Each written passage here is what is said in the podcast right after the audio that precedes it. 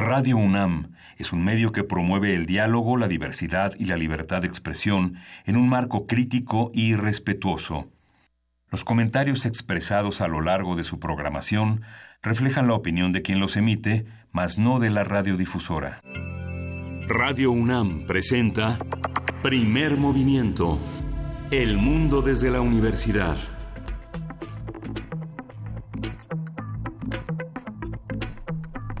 Buenos días, viernes 24 de agosto, son las 7.04 de la mañana aquí en Primer Movimiento en la cabina de Radio UNAM. Buenos días, Luisa Iglesias, ¿cómo estás? Buenos días, querido Miguel Ángel Quemain. Aquí cambiándome el audífono de lugar, como que lo mío, lo mío es justo cuando vamos a empezar, darme cuenta que lo conecté al revés, pero ya estamos todos aquí. Aventar la galleta.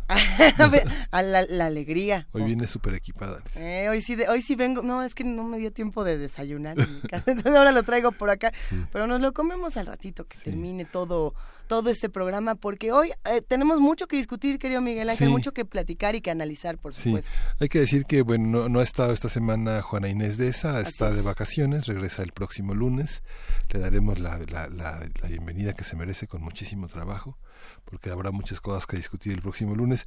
Se aprobó la ley de salud, el uso, el uso medicinal de la marihuana y se aprobó la, eh, la muerte digna. Así es. Que o, otro tropiezo más de la PGR que dice que las leyes federales prohíben la eutanasia y el suicidio asistido, pero finalmente en, dentro del mundo de la vida digna está la muerte digna. Uno empieza a morir cuando todavía está uno vivo. Entonces, la dignidad es fundamental en ese proceso. Un tema que se ha tocado mucho en este programa, eh, si quieren conocer más de, de, todo este análisis, lo hemos eh, trabajado sobre todo en las mesas de arranque, cuando estamos empezando hemos hablado mucho de eutanasia, de muerte digna, del buen morir, que le llaman, por, así como el buen vivir también uh -huh. está el buen morir, querido Miguel Ángel. Eh, hay buenas noticias en ese sentido, también yo creo que habría que preguntarnos, ¿sí quedan en la Constitución de la Ciudad de México?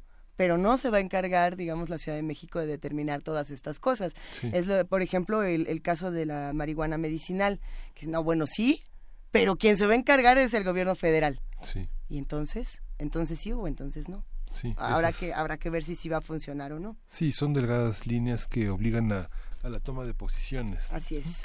Y, y todo este tema, Miguel Ángel, que, que, decíamos, a ver, ¿qué tanto nos van a servir estas leyes, tanto en la Ciudad de México como en diferentes espacios de nuestro país, si no tenemos aparatos alrededor que las hagan funcionar de la manera correcta? Uh -huh. eh, tenemos leyes muy bonitas, pero no nos... Ahí va mi teléfono otra vez, les pido una disculpa, ahorita lo apago. Antes de que Fría me diga que ya lo apague, ya lo apague. Es que estamos aquí recibiendo los mensajes de los que hacen comunidad con nosotros. Pero sí. pasaron muchas cosas más. El teléfono forma parte de la familia, Luis. Ay, no. No, por favor, sí. que se vuelva a perder. El auxilio en Nogales es una tarea con la que amanecimos sí. hoy, justamente después de nueve horas de lluvia, 30 minutos muy intensos inundaron la ciudad. Una ciudad importante, una ciudad que está bajo el agua hoy y que obligó a la Secretaría de la Defensa a aplicar el plan de N3, una situación de desastre que nos debe servir de ejemplo porque lo intempestivo de los fenómenos naturales puede alcanzar a cualquiera como ya nos alcanzó el año pasado aquí en la Ciudad de México. ¿no? Que estas imágenes nos hagan reflexionar y nos ayuden a solidarizarnos uh -huh. con, uh -huh. con, los que necesitan en este momento que veamos qué podemos hacer. Eh, sí, hay noticias poco alentadoras. Toda esta semana estuvimos hablando del tema de Donald Trump, eh, del tema de lo que está ocurriendo en nuestro país eh, con violencia, etcétera. Por ahí la ciencia tiene buenas noticias. Dentro de todo, siempre para tratar de cerrar la semana con bueno, algo bueno debe de haber pasado. Está el tema de eutanasia, está el tema de marihuana medicinal.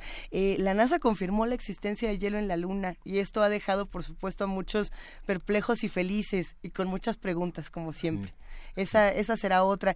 Eh, sí, creo que los avances científicos, como siempre, nos, uh -huh. nos, hacen sentir que no todo está perdido. Y fíjate, Luisa, que hoy concluye la gira que empezó Claudia Scheinbaum con eh, César. Cravioto en las que empezó el, lunes pasado y que hoy concluye esta prácticamente esta noche en Coyoacán y que será muy interesante retomar en el análisis porque hay un compromiso de reconstrucción eh, de transparente, directo, para el próximo 19 de septiembre, después de esta eh, enorme gira de evaluación. Hoy inicia a las 10 de la mañana, justamente en los límites de Iztapalapa, Ixtacalco, este, eh, justamente a las 12 va a estar en la Concordia, que fue una zona, una unidad habitacional muy golpeada por los sismos, muy dañada, porque muchos de los habitantes volvieron a sus departamentos ante la este, inoperancia de la delegación.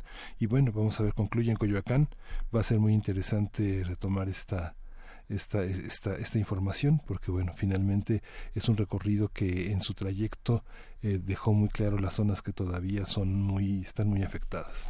Estamos contentos esta mañana, eh, vamos a ver qué pasa con todas estas noticias, pero también vamos a ver muchos otros temas aquí en este programa. Vamos a arrancar con el Festival Internacional Cervantino. Está con nosotros, va a estar con nosotros Marcela Díez, ella es la directora del Festival Internacional Cervantino y pues prácticamente es el último festival de esta administración federal. Pasaron dos administraciones panistas, esta administración prista en el terreno de la cultura y bueno, vamos a ver cómo cierra esta, esta edición vamos a tener un radioteatro sorpresa, y va a estar bueno. Eh, tenemos un cuento que está, parece, se antoja divertidísimo, en el que todos, por lo menos ayer practicándolo, nos divertimos. ¿Tu cuento de infancia? Sí, todavía tiene mi, nombre mal escrito, pero sí. Tendremos más. En la nota del día tenemos, vamos a tener al maestro Alejandro Javier Ruiz, él es comunicólogo con especialidad en cine y vamos a hablar de la matrícula en el Conservatorio Nacional de Música en la carrera de compositor. La nota del día, la segunda nota del día es la, la resolución del Tribunal Electoral Estatal en Nuevo León ¿Qué pasó en Nuevo León? Lo vamos a hablar en un momento, es importante. José Luis Castro, periodista independiente, colabora como corresponsal en diversos medios, eh, nos va a narrar todo lo que ocurrió. Sí, y en la, en la mesa del día tenemos a Campo Traviesa, música celta. Va a estar con nosotros Manuel Ugarte Arce. Él es multiinstrumentista, cantante, compositor. Y estará también Aarón Rangel, multiinstrumentista, compositor y arreglista. Ayer nos quedamos con las ganas de hablar con nuestros amigos de cine. Hoy lo vamos a lograr. Estaremos hablando de los seminarios permanentes del proyecto Altos Estudios Cinematográficos de la Escuela Superior de Cine, cine Ahora sí va a estar con nosotros Iria Gómez Concheiro, ella es cineasta y actualmente dirige el proyecto Altos Estudios Cinematográficos de Cine, que está conformado por esta serie de seminarios especializados de alto nivel que están diseñados para cineastas de México y yo me imagino que también los que no eh, pertenecen a la comunidad cinematográfica se verán muy interesados. Sí, y hoy la poesía necesaria la vamos a tener en mis manos. ¿Es, tuya? Hay una complacencia. Hay una complacencia. Pero no sé si es canción, es que ayer fue nuestra duda. Es, pieza musical, pero también es poema. Es de Alfonsín Storni. La mandó Ahorita buscamos, ahorita buscamos. Ha, de haber sido Pablo Extinto. ¿Verdad? Sí, sí fue ¿Sí? ¿Fue Se me hace ah, que sí. Ahora lo confirmamos, pero bueno, hacemos la invitación a que todos los que hacen comunidad con nosotros, a todos los que ya están despiertos y que nos escriben y que nos escuchan, eh, pues a que se queden de 7 a 10 de la mañana en el 860 de AM, en el 96.1 de FM y tenemos música nueva. Como saben, hace dos semanas Interpol estuvo en la Ciudad de México, en el Teatro de la Ciudad de Esperanza Iris, presentando su, su más reciente álbum, el Moroder, que, que además de estar bastante interesante, tiene un nuevo video para, digamos, celebrar el lanzamiento. Eh, Interpol acaba de sacar un video el día de ayer que, que, bueno, véanlo, lo vamos a compartir en nuestras redes sociales. Se llama If You Really Love Nothing y la canción ahí va.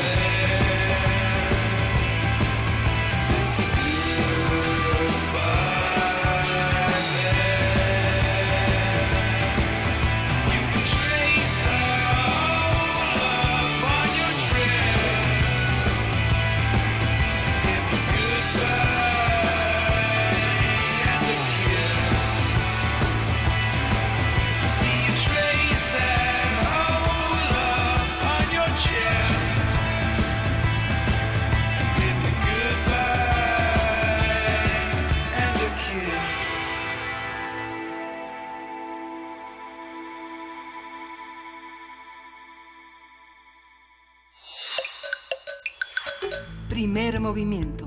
Hacemos comunidad. Viernes de ocio.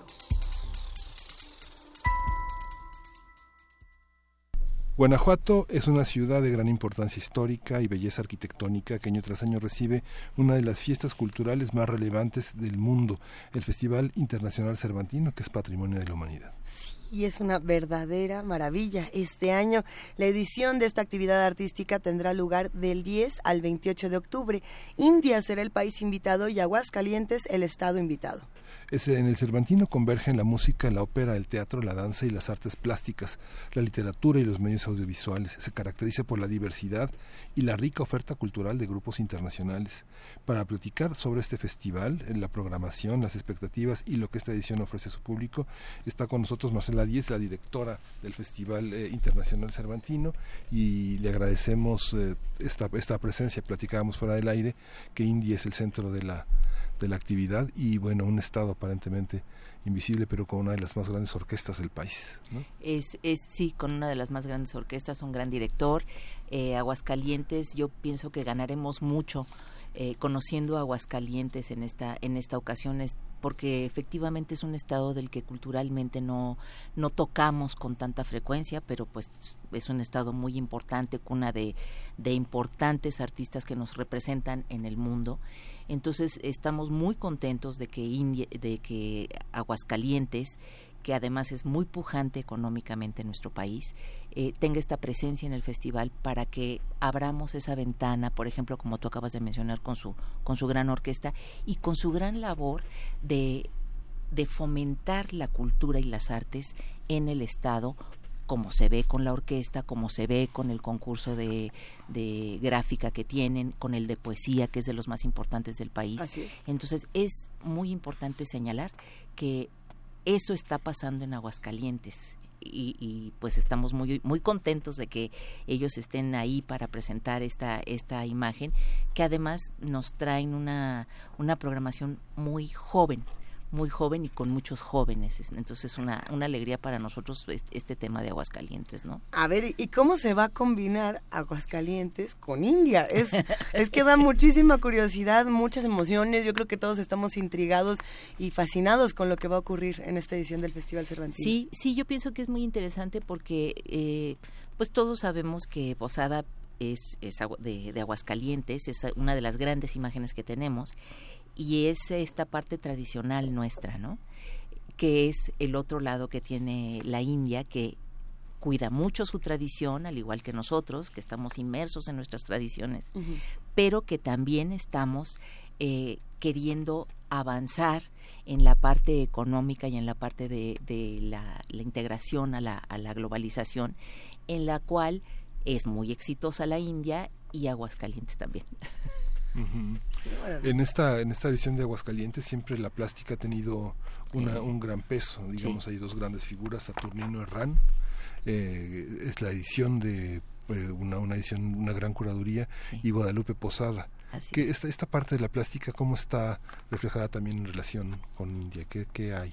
Pues tendremos, por supuesto, una exposición eh, alrededor de, de, la plástica en, en Aguascalientes. Es muy grande.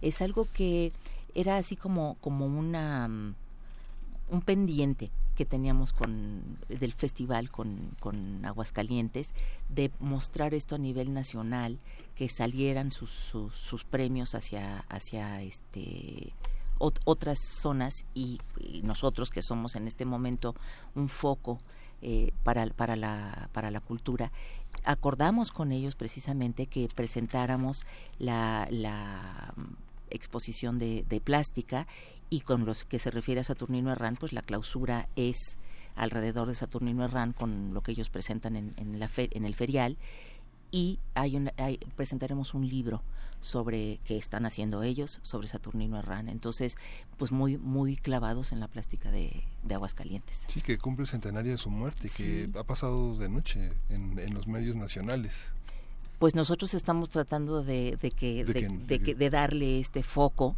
porque es realmente uno de los grandísimos pintores que tenemos en nuestro país. Personalmente a mí me gusta muchísimo pero este eh, pues sí, ¿verdad? Lo, normal es que uno programe cosas que a uno le gustan muchísimo, ¿no? Cada año eh, hacemos esta pregunta cuando se acerca el, Festival Cervantino y la respuesta siempre es distinta y eso nos emociona mucho. Eh, ¿Cómo fue el proceso esta vez para buscar a tantos creadores, para buscar todas las nuevas propuestas, las más tradicionales, las más experimentales? Porque además esas dos se combinan, lo más experimental, lo más digo, estridente con otras cosas que forman parte de la tradición de los distintos países que los acompañan, de las ciudades, etcétera. Ahora, ¿cómo le hicieron? Ahora, ¿quiénes se sentaron juntos y cómo fue? Pues mira, siempre somos muchos que nos sentamos juntos. ustedes nunca me han hecho ninguna, ninguna idea de decir, oye, vi una cosa padrísima, pero siempre estamos muy alertas a que, a que, pues, nos comenten nuestros pares o gente que nos encontramos o no en la calle ni mucho, pero también, ¿eh? eh estamos muy, muy a la escucha de, opiniones sobre cosas que se han visto. Estamos, evidentemente, trabajamos en conjunto con tanto el país, con el Estado, pero estas son cosas que vamos eh, viendo a través, y pues básicamente es esta la respuesta siempre, eh, vamos viendo en el tiempo, vamos viendo en las muestras a las que vamos, eh, vamos viendo en otros festivales como, como y vamos trabajando un año, dos años eh, antes para que realmente la programación sea redonda en todos sentidos. ¿Qué se encontraron? Esta ah, Pues ¿Qué rarezas se encontraron? ¿Qué rarezas? No, pues nosotros no las consideramos rarezas, pero... en, la, en, la, acepción bella de Mira, te voy a contar que, por ejemplo, con la India, en, ah, en el 15, cuando fueron los, ah, las conmemoraciones de Cervantes, en Almagro se presentó un, una, un catacali que es un Quijote Catacali. Esto es una perla negra y, se presentó en Almagro. Desde que lo vimos, dijimos, qué cosa tan extraordinaria, eso nunca pensamos que lo íbamos a ver. Pues ahí estuvimos dando guerra, dando guerra, dando guerra y afortunadamente este año logramos traer, por ejemplo, ese Quijote Catacali. Eh, la relación con Almagro es muy, muy buena. Eh, pues, con todos los festivales, porque tenemos una red de programadores, eh, no, no como tal, no, es, no está establecida como tal, pero los programadores nos conocemos y nos, nos vamos pasando tips de, de cosas, oye, vi una cosa sensacional en el tal festival o vi una cosa maravillosa. Y es el caso de este Catacali, que te digo, lo, desde que lo vimos en el 15 dijimos, eso es un lo que uno llama un producto de festival, solo se ven festivales por ejemplo, ¿no? A ver, ya nos están preguntando, sí, de inmediato sale la pregunta, ¿y qué es el Quijote Catacali? es la primera pregunta, abre el teléfono, es lo primero que nos aparece. Fuera, del aire comentabas, eh, te fuiste a hacer curadurías a la India, ¿qué? Eh, y comentabas que, bueno, un país que tiene 70 años de, de, haber sido, de, este, de estar libre, de ser un país independiente de la corona británica, ¿no? que es un peso fuerte. Sí. Eh, porque tiene muchas universidades que todavía tienen ese peso. ¿Cómo, ¿Cómo fue? ¿Qué encontraron? ¿Qué, qué de la India viene? ¿Qué, qué, qué viste que no se puede? ¿Cómo, cómo qué se queda fuera de un curador que va? Los directores, los últimos directores festivales, realmente lo que hacían era recibir lo que, lo que venía pero ahora fue hay un proceso distinto. Hay un proceso, mira, recibimos lo que viene, pero siempre, desde que yo estoy en el festival, siempre ha ido el festival al país invitado para ver la producción. Y siempre ha habido una negociación con lo que quieren traer los países, porque curiosamente los al abrir nosotros esta puerta de ven a enseñarnos lo que es tu país, normalmente es una visión bastante eh, tradicional, porque es la imagen que ellos quieren tener, presentarle al mundo. Es, es labor de nosotros decir, sí, por supuesto vas a presentar tu imagen, pero ¿qué estás haciendo más nuevo? Porque pues lo, lo, que ya es muy tradicional es un poco más conocido. En el caso de la India, para mí fue una, una grandísima sorpresa, porque, eh, pues como tú sabes, ellos hacen mucha danza, como es el caso del Katakali, hacen mucha danza, hacen mucha música, pero claro, como curador de un festival, un festival, pues lo que tiene que hacer es proponer, ¿no? Decir, decir, mira, está pasando esto, ¿no? Eh, o tratar de decir eso, ¿no? Eh, yo, por ejemplo, iba buscando danza contemporánea. yo quería pues danza contemporánea como la que nosotros solemos ver, ¿no? Eh, con leotardos, en fin, muy contemporánea. Viene danza contemporánea, una de las grandes bailarinas de la India, eh, Malavika Sarukai, viene. Pero visualmente tú no ves danza contemporánea de, de golpe, lo notas ya después en los movimientos, porque toda la, estética sigue siendo una estética de la India. Sigues viendo esos dorados, esos, esa cantidad de colores que usan, los movimientos de las manos, los movimientos de los pies.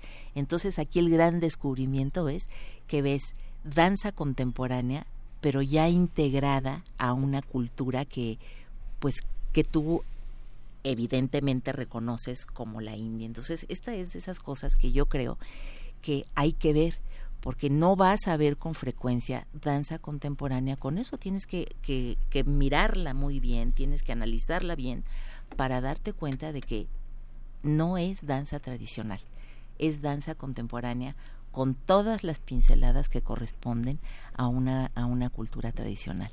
Pero eso hay que verlo, porque es un paso, es un paso que todos tenemos, que, que todos damos para conocer mejor a la India. El festival es, el, es eh, digamos, eh, tiene un cambio de gobierno importante, pero los festivales se reconocen desde este equipo de transición. La jefa de gobierno, la próxima jefa de gobierno dice que va a ser 12 festivales no sé, este, alguien que ha hecho festivales sabe lo difícil que es hacer una actividad que se programa en 50 foros, en 11 estados, es difícil. ¿Qué, ¿Qué particularidades tendría que tener el Festival Cervantino, que es reconocido como un patrimonio de la, de la humanidad, que está cobijado por cinco instituciones que lo legislan, que lo norman? ¿Cómo, cómo proteger eh, del gobierno, del signo que sea, a un festival como este? Ahora participan 11 estados, ¿no? Me doy cuenta que en Veracruz nada más está en Orizaba, no está en el puerto ni está en Jalapa. ¿Cómo, cómo, y bueno, fue un, un, una, un festival que tuvo en, en medio un periodo electoral en los estados difícil. Me imagino que les ha de haber costado muchísimo trabajo convencer a los estados de que las actividades también estuvieran presencia. O sea, hay una gran ausencia de muchos estados que estuvieron muy, muy metidos en la política. ¿Cómo conservar el festival? ¿Cómo cobijarlo de la política? Mira, yo creo que afortunadamente el festival eh, ya, ya está tan asentado que está, está básicamente blindado el festival va cambiando, es lo propio, es una, está vivo. Pero eh, el, el festival que ya tiene un lugar en la cultura, en nuestra cultura y en la cultura internacional también, está bastante protegido en ese sentido. Por ejemplo, los estados, ellos ya nos piden a nosotros qué traen, qué podríamos nosotros presentar de lo que trae el festival en nuestros estados. Y es una, es una labor muy interesante porque yo he aprendido con los años, somos el único festival del mundo que hace giras. Mm. Es, nosotros tenemos un, un, equipo que se dedica a giras. Nosotros le, eh, van y le avisan a todos los estados, mire, esta es la programación, qué te interesa, qué puedes llevar, cuándo lo puedes llevar. Conocemos los teatros de todos los estados. Entonces, esto garantiza que el festival, como bien dijiste, si bien la sede es Guanajuato, el festival pasa en todo el país. Y, y todo el país está interesado en ver esas, esas propuestas que nosotros logramos traer gracias a que el festival es reconocido como un festival muy importante en el mundo y entonces cuando los extranjeros vienen, ellos se sienten ya per se cobijados por el, por el festival. ¿El resto del país puede pagar eh, este tipo de propuestas artísticas? Mira, eh, no te sé decir, yo me imagino que si hicieran un enorme esfuerzo se podría, porque pues sería así, pero no solamente es un tema de dinero. En primer lugar, un festival es un tema de gestión porque hay que hablar con todas las embajadas. El apoyo que nosotros recibimos por parte de las embajadas es algo sensacional. Nos ayudan eh, porque nosotros vamos y tocamos la puerta. Oye, ya ahí viene el festival, ¿nos puedes ayudar con los boletos de avión, por favor? este, también sería padre que nos ayudaras con las cargas. Eh, y todo eso cuesta mucho dinero, eh, mucho dinero y mucha gestión esa es la función del festival. Sí, hay que decir que esa gestión, digamos, el festival tiene un presupuesto alrededor de 48 a 52 millones de pesos, pero al final termina consiguiendo, no sé, termina el festival siendo 70, 75 millones. Digo, si tiene suerte. Mira, porque todos contribuyen en Guanajuato, hoteleros, restauranteros, este, todos, digamos, todos. Eh, esta relación que tenemos con el Estado de Guanajuato, que como tú bien dijiste, no es el no, no es el festival solito, o sea, es Guanajuato. Guanajuato pone hoteles, Guanajuato pone alimentación, es decir, es una, un rummy cube, ¿no? O sea, es, es, es un, un, engarzamos muchas cosas para que esto suceda. Y esto es algo que uno se ha dado con muchísima voluntad por parte de todos los participantes. Eh, y pues eso es lo que hace falta para que se dé un festival de este tamaño no sé cómo le hacen en otros países, yo me imagino que, debe de ser algo mm, semejante con los grandes, pero en el caso de, de, México, yo creo que es, eh, es, es, estas ganas tanto de la Federación como del Estado de Guanajuato de que este festival esté bien, esté sano, eh, siga, siga eh, brillando en, en, en, el mundo de, de la cultura, de la propuesta, eh, de todo, entonces creo que, que pues, tiene que se tienen que, que, conjuntar muchas cosas, ¿no? Y yo, hombre, ¿qué desearíamos más que que hubiera otros grandísimos festivales en el país? Ya tenemos grandes eventos culturales como, como la FIL, que, que ha crecido tanto, es decir, sí. la cultura en la cual yo creo profundamente como, como agente de cambio, como, como muchas cosas, como, como la, la mejor parte del ser humano, eh, pues ojalá pudiéramos crecer esa, esa parte en todos lados. eso sería pues lo, deseable.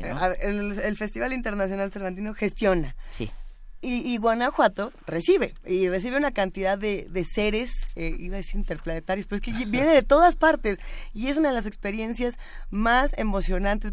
Si los que nos escuchan han ido, que probablemente muchos han presenciado otras ediciones, lo habrán disfrutado profundamente, pero ¿qué le pasa a las personas que están en Guanajuato? ¿Cómo lo reciben? ¿Cómo lo disfrutan? Eh, ¿Cómo se mueven las cosas por allá una vez que llegue el festival? Mira, yo creo que con el festival hay una relación como de como de una pareja. Eh, con Guanajuato. Es decir, hay los momentos de gran amor y hay los momentos de, de híjole, porque claro, nosotros somos, eh, lo, lo, que provocamos es la llegada de 400 mil personas a una ciudad que, pues, lo que eso representa se, hay más basura, hay más basura, hay, hay, hay muchísima gente, ustedes han estado y yo de verdad a veces ni siquiera logro poner los pies en el, en, el suelo para caminar, siento que me llevan en vilo. Eh, eso nomás para decirte la cantidad de gente que hay en la calle, ¿no? Entonces, claro, para el habitante de Guanajuato, pues eso forzosamente no es agradable. Sin embargo, somos una fuente de trabajo enorme eh, y también, pues, eh, Guanajuato es capital cultural. Hay una parte que es muy importante, que es la parte de los medios de comunicación, como pasa con los Panamericanos, las Olimpiadas. México en el Festival Cervantino tiene una gran afluencia de, prensa extranjera que aprovechan el boleto, digamos, del viaje para hacer otras cosas sobre México. Es un gran, un gran aparador y también es un síntoma en el que muchos medios del interior del país logran que sus secciones eh, abran eh, para sus periódicos que solo tienen notas rojas o notas de sociales que se abran a la cultura. ¿Cómo es la parte con medios? ¿Sienten que ha, ha, crecido la comprensión, la profesionalización, la diferenciación? No sé, un festival de teatro en Lyon, un festival de cine en Berlín, un festival de danza en Bruselas, este, digamos, grandes festivales del mundo, pero aquí viene todo. Sí, viene todo y generalmente los medios a veces son un poco tacaños y mandan solo a uno, un reportero este que cubra todo. ¿Cómo, cómo ha sido este desarrollo? ¿Han convencido a los medios de que es necesario? Yo considero que sí, eh, pienso que, que vienen medios extranjeros. Mira, el simple hecho de los países invitados, y no hablo solamente del, del país foco, al, algunos países invitados, por el hecho de que viene un grupo de ellos, ellos aportan prensa de su propio país. O sea, ellos mismos invitan a, prensa de su propio país diciendo, hey, estamos en el Cervantino, que venga alguien a cubrirlo. Eh, países que están interesados en ser país invitado mandan grupos y mandan prensa para que vayan conociendo el ambiente. Entonces, internacionalmente, como tú bien acabas de decir, el festival tiene una presencia muy importante.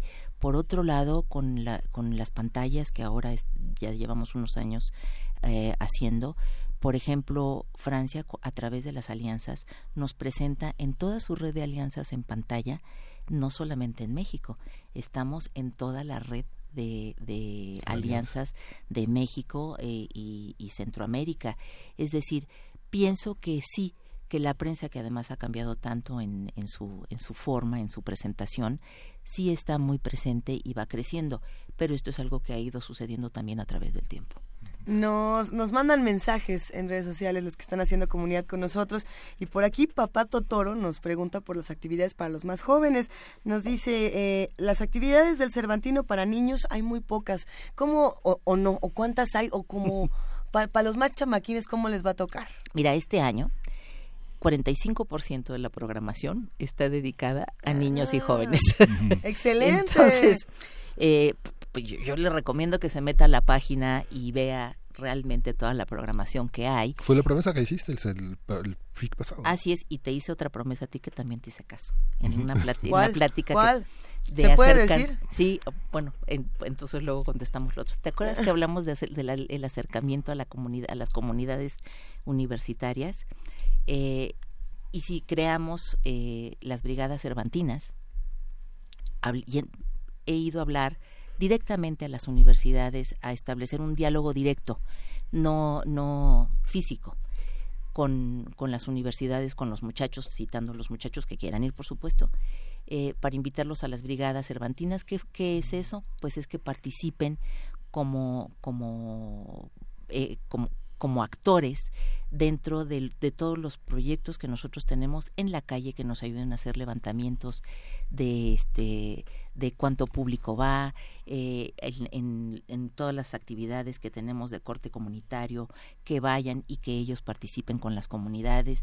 También abrimos un, una, convocatoria para hacer crítica pero pero crítica eh, construida y la estamos abriendo a toda la comunidad eh, universitaria que puede ser un arquitecto que se quiere dedicar, en nuestro caso no es arquitectura, ¿no? Pero puede ser alguien que está dedicado a las artes plásticas y se quiere dedicar a la práctica. Hemos abierto unas mesas para eh, fomentar esa crítica, por supuesto sin costo, con conocidos críticos nuestros y con gente y con gente que se dedica al periodismo cultural eh, realmente y eso fue te lo agradezco muchísimo a raíz de la plática que tuvimos el año pasado en pues aquí en en, primer movimiento en primer movimiento. Y en niños y jóvenes y en niños y jóvenes vamos a volver a la, respuesta a esa.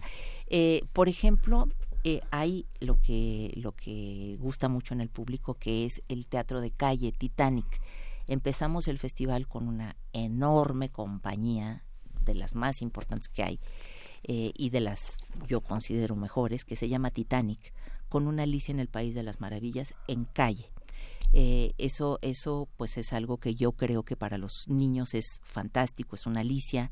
Eh, tenemos un en, en, el auditorio del estado una obra que se llama Airplay también para los niños. Hombre, tenemos ópera para niños, que es Hansel y, Gretel en, en, el Teatro Juárez, que pues ahí traté de conjuntar, imagínate, ópera, Teatro Juárez para niños, pues yo pienso que eso es abrir una, un, una posibilidad enorme para para, un, para adquirir una pequeña formación para los niños en lo que se refiere a ópera, el gusto por ir a un teatro, eh, en fin, es con marionetas.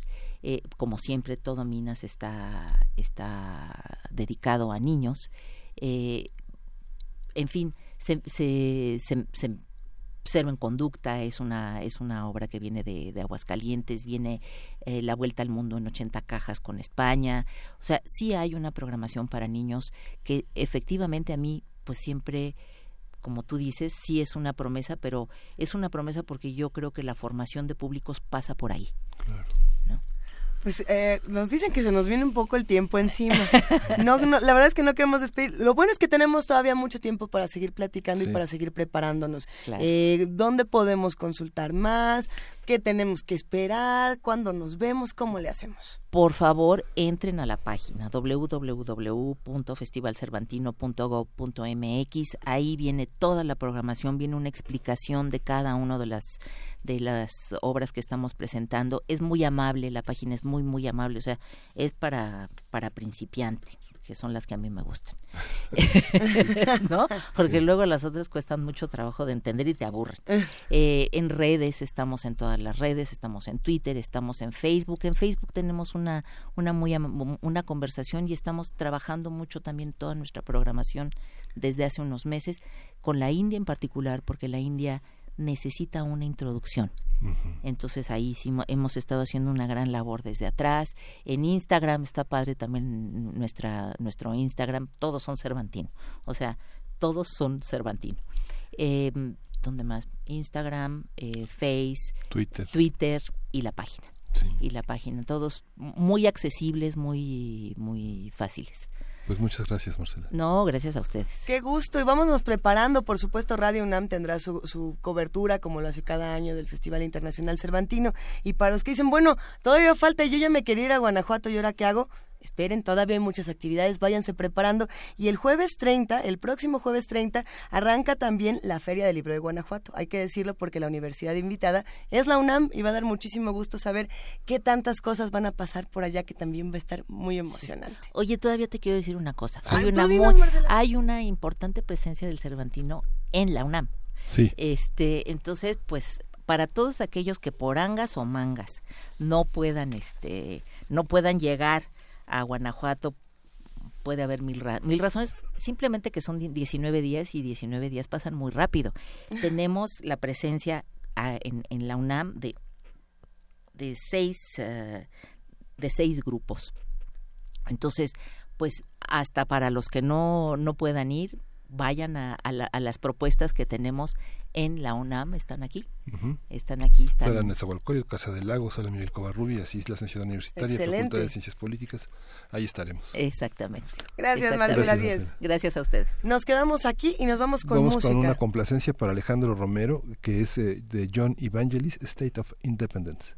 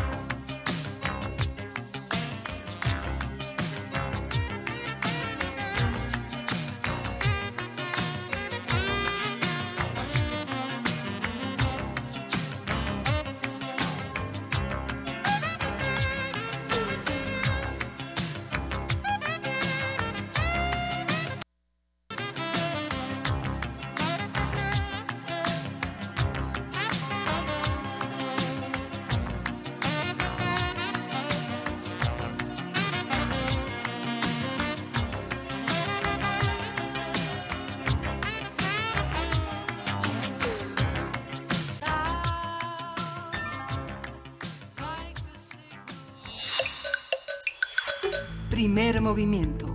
Hacemos comunidad.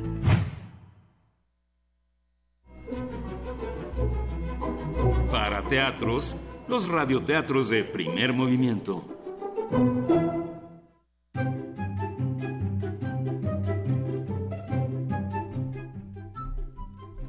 Valeria Pilou, de Anne-Marie Chaputeau, ilustraciones de Ulises Wenzel, editorial Orbis Plaza Joven, colección Veo Veo, mi primera biblioteca.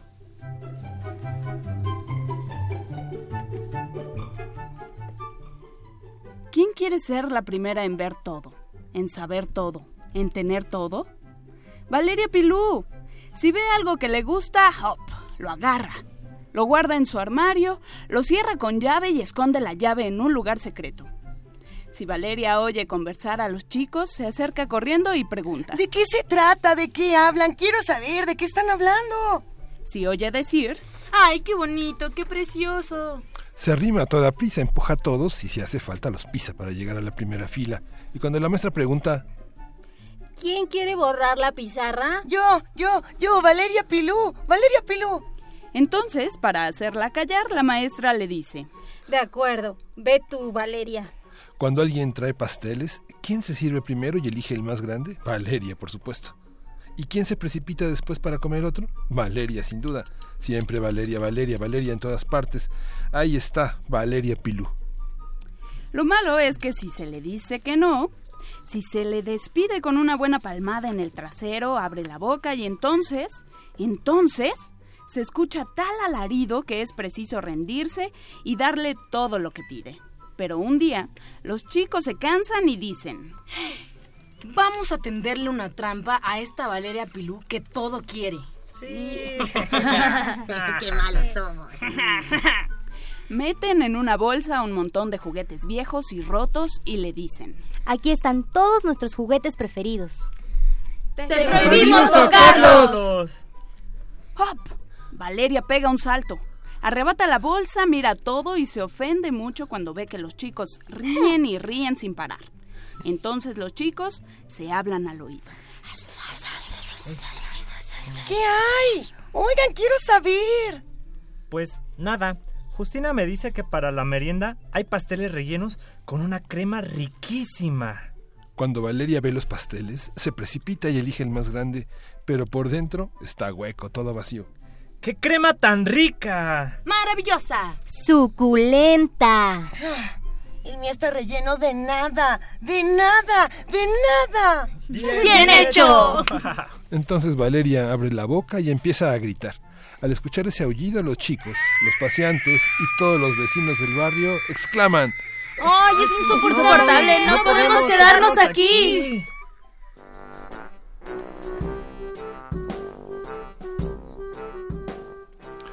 ¡Sas! Todos salieron volando. Valeria se quedó sola en el patio de la escuela.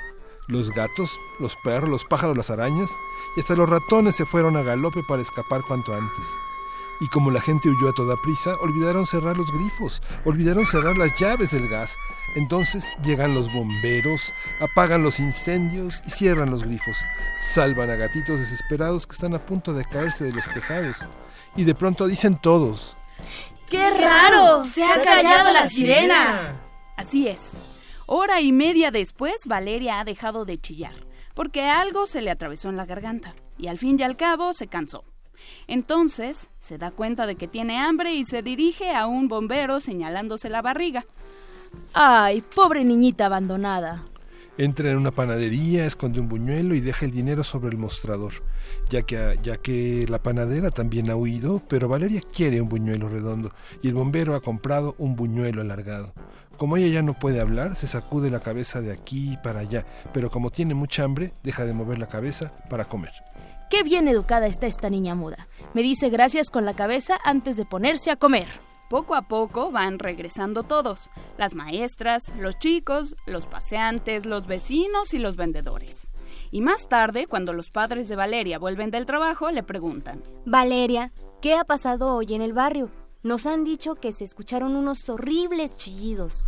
Valeria sacude la cabeza y no contesta. Durante días y días nadie oye a Valeria. Entonces se olvidan de ella. Ya no borra la pizarra, ni atropella a los demás para elegir los mejores bocados o los mejores pasteles del comedor escolar. Cuando le sirven en último lugar no dice nada, absolutamente nada. Al principio, claro, ha pataleado, pero nadie le prestó atención y tuvo que calmarse. Un buen día entra en la clase, abre la boca y dice, Buenos días. Inmediatamente corren todos al patio. Valeria sale de la clase riendo. No tengan miedo, vuelvan, solo dije buenos días. Entonces los chicos y la maestra vuelven de puntitas. ¿Estás segura de que no vas a empezar otra vez? No, no, ya verás. ¿Quién quiere borrar la pizarra? Yo, yo, yo, yo, yo, yo, yo, yo, yo, yo, yo. Y todos levantan el dedo.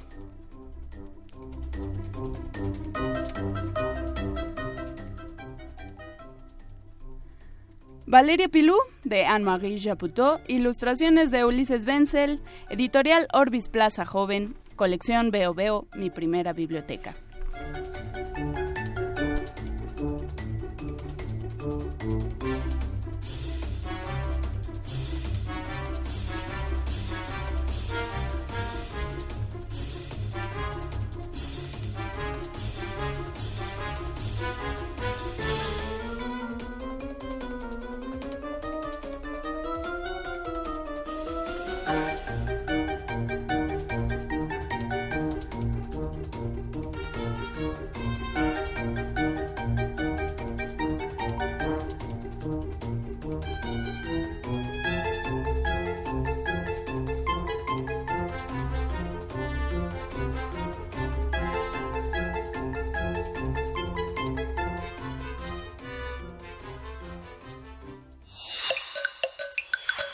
Primer movimiento. Hacemos comunidad. Y este cuento, querido Miguel Ángel, se lo dedicamos a todos los niños, a todas las niñas y a todos los adultos que de pronto hacen berrinche y gritan y gritan y... Sí. Ah, respire. Relax. Relax, no pasa nada. Vamos a hacer una complacencia para Carlos Mexicográfico y para todos aquellos que les gusta el fado, sobre todo el fado clásico de Amalia Rodríguez. Ah, qué belleza. Foi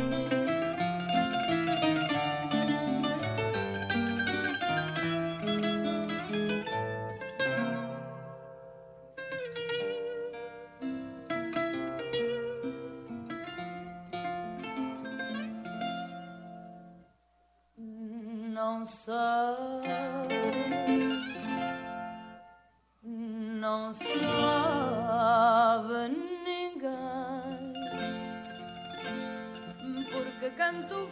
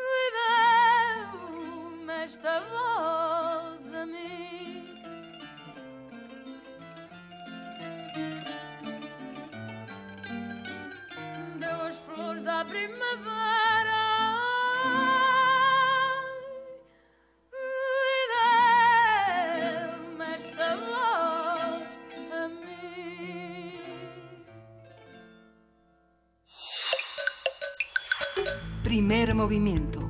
Hacemos comunidad. Estamos viendo todos los comentarios que nos han mandado en redes sociales. Qué risa. Sí, siguen hablando de Valeria Pilú y, siguen riendo de, de, de Valeria Pilú. Mayra Elizondo nos mandó una suerte de perrito gritón. ¿Qué es? Según yo, es el es una criatura de Jim Henson, de, de Jim Henson, del Cristal Encantado. Pero si Mayra Elizondo nos puede decir qué es ese ser que nos mandó en, en Twitter, se lo vamos a agradecer muchísimo. Eh, México Gráfico agradece, por supuesto, su complacencia. Andrea González dice, yo me encuentro una niña como la del radioteatro y de un zape no se salva. No, que Andrea, no le des zape, mejor platiquemos entre todos para evitar justo los berrinches. Imagínate que te encuentras un adulto haciendo ese berrinche. Yo después de las elecciones vi a muchos haciendo berrinches parecidos y no y no les dimos zapes, ¿verdad? O bueno, mejor no darles zapes. Mira, dice Elena Hernández, qué bonito despertar para escuchar los cuentos de primer movimiento.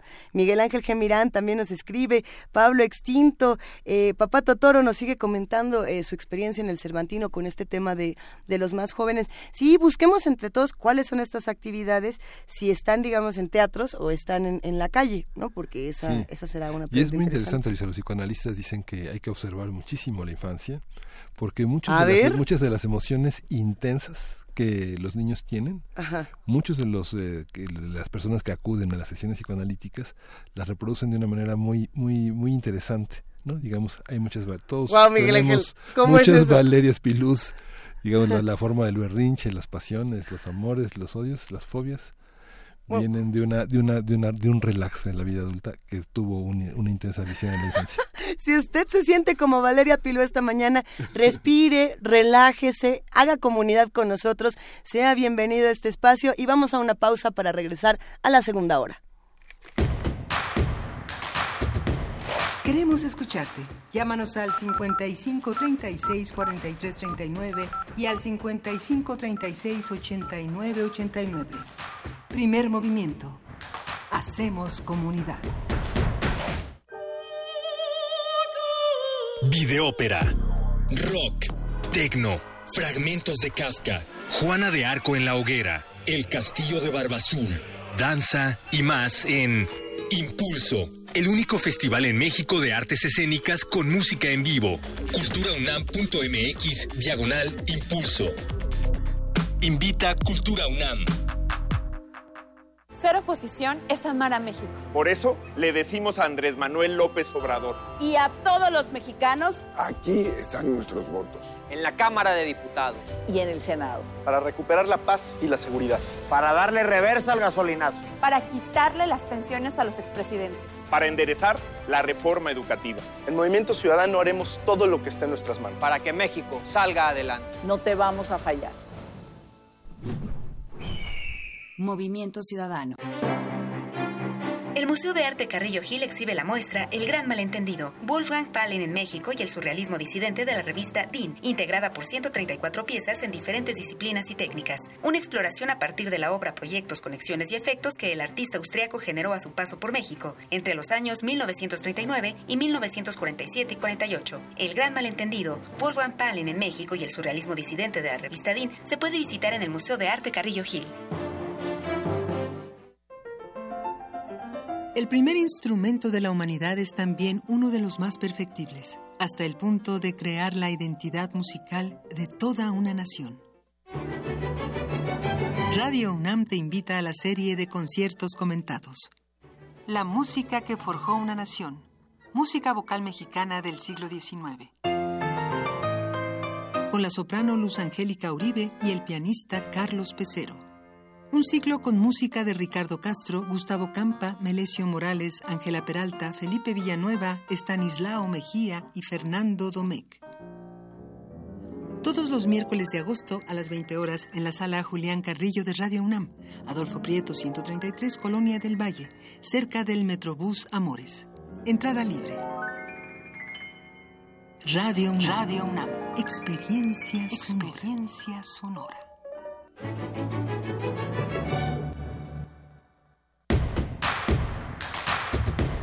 Queremos escucharte.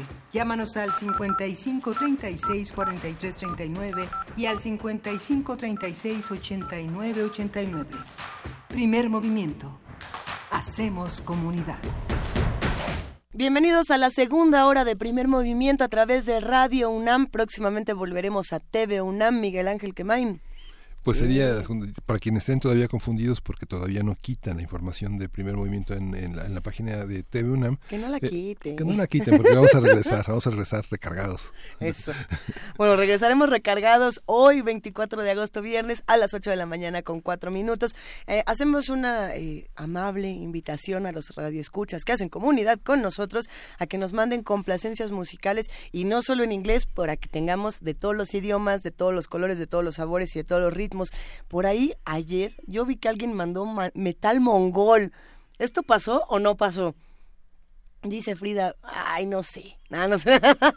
no, vamos a ver ahorita qué tanto nos están mandando. Hay muchas complacencias, pero por favor, mándenos en más idiomas para que todos podamos compartir y podamos diversificar justamente lo que ocurre en nuestro programa. Y quédense con nosotros, tenemos notas, tenemos más cosas que comentarles. Eh, sí, una nota del día importante a continuación. Venga de ahí. Primer movimiento. Hacemos comunidad. Nota del día.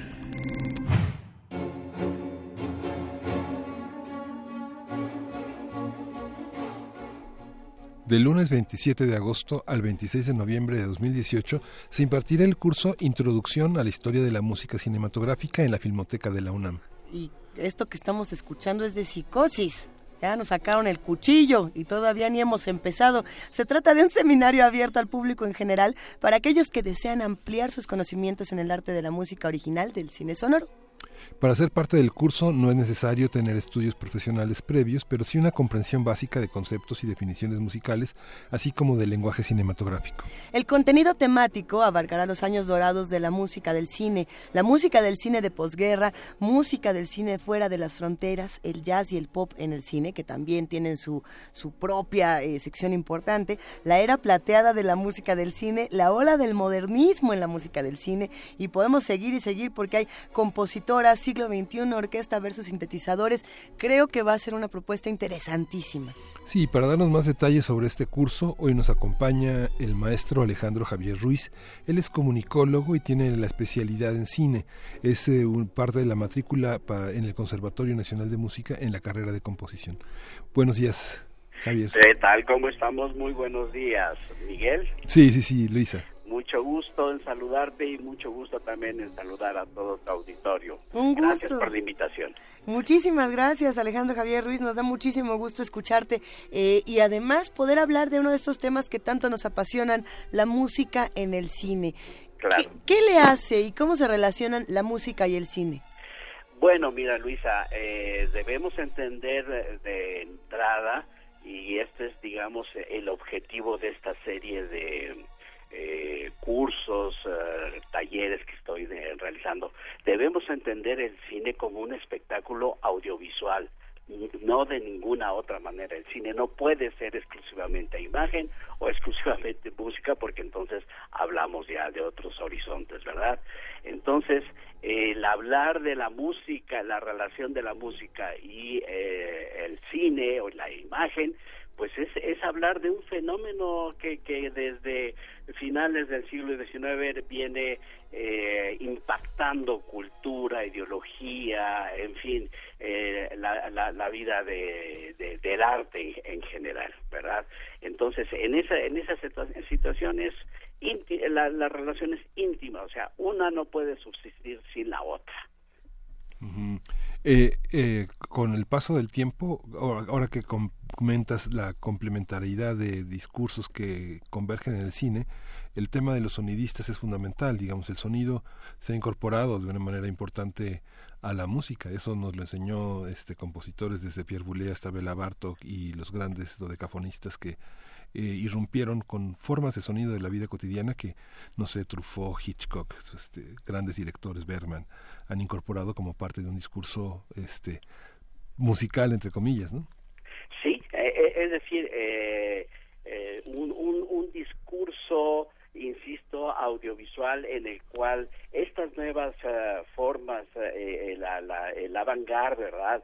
de los nuevos movimientos musicales se integran de una forma eh, eh, mayor eh, con mayor expresividad creo que ese es el gran hallazgo que directores como bien mencionas Hitchcock este el, el mismo pues no se no se diga Kubrick en última instancia.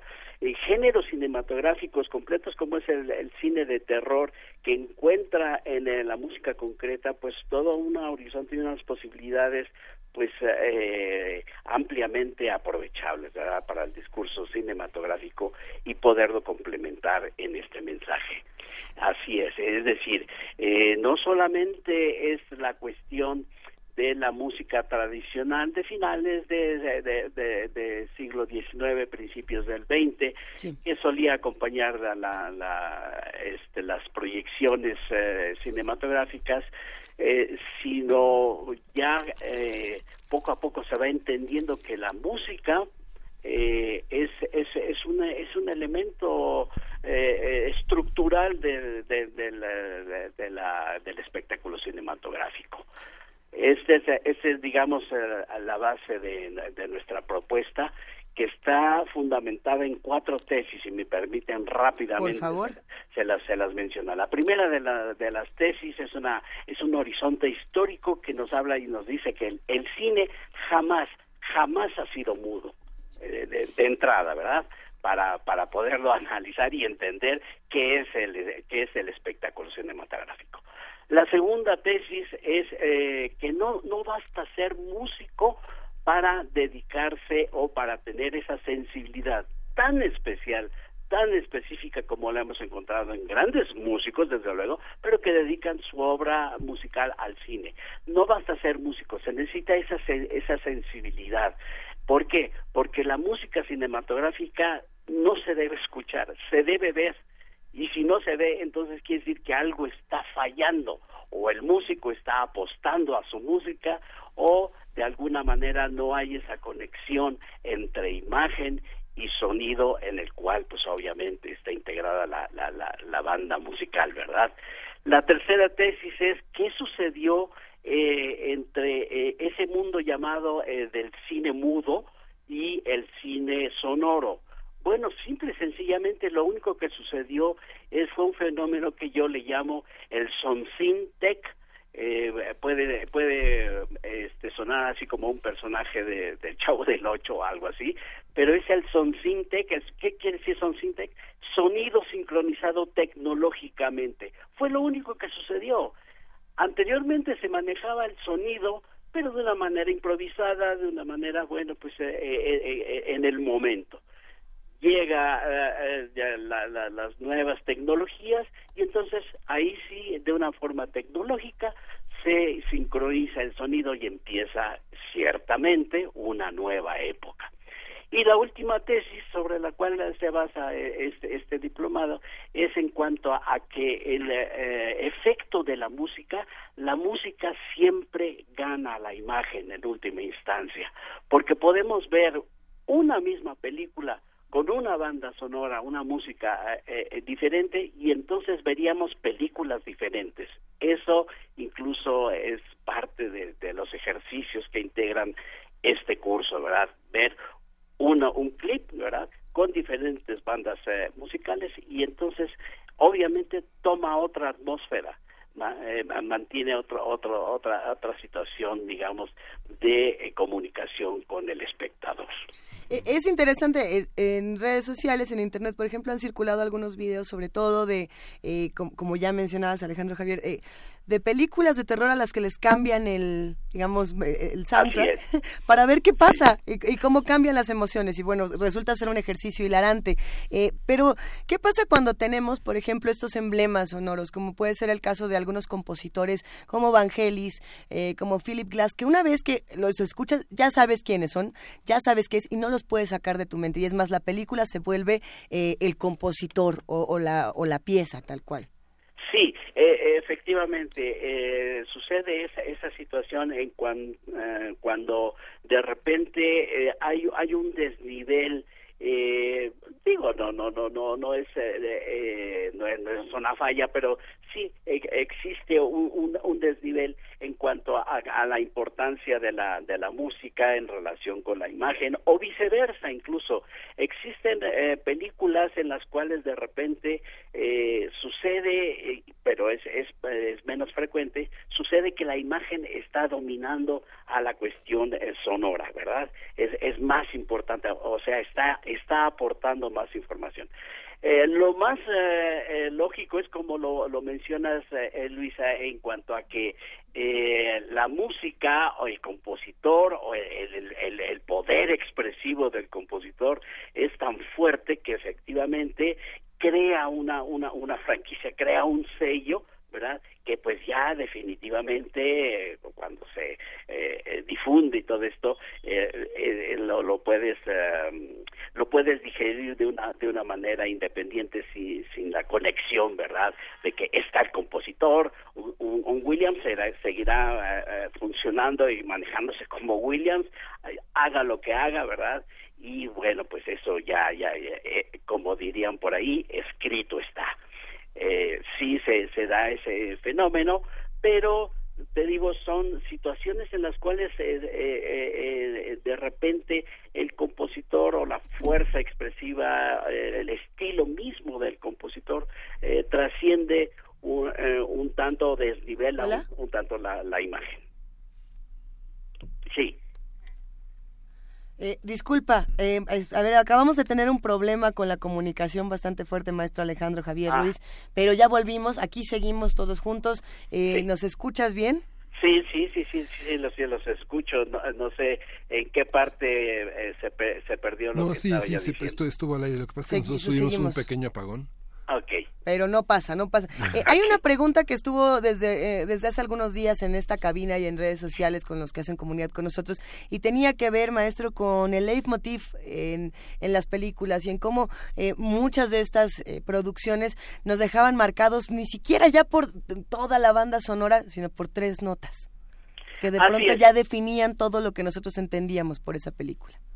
Sí, efectivamente. Eh, debemos entender también que la música cinematográfica no es un fenómeno que surge de, de manera espontánea.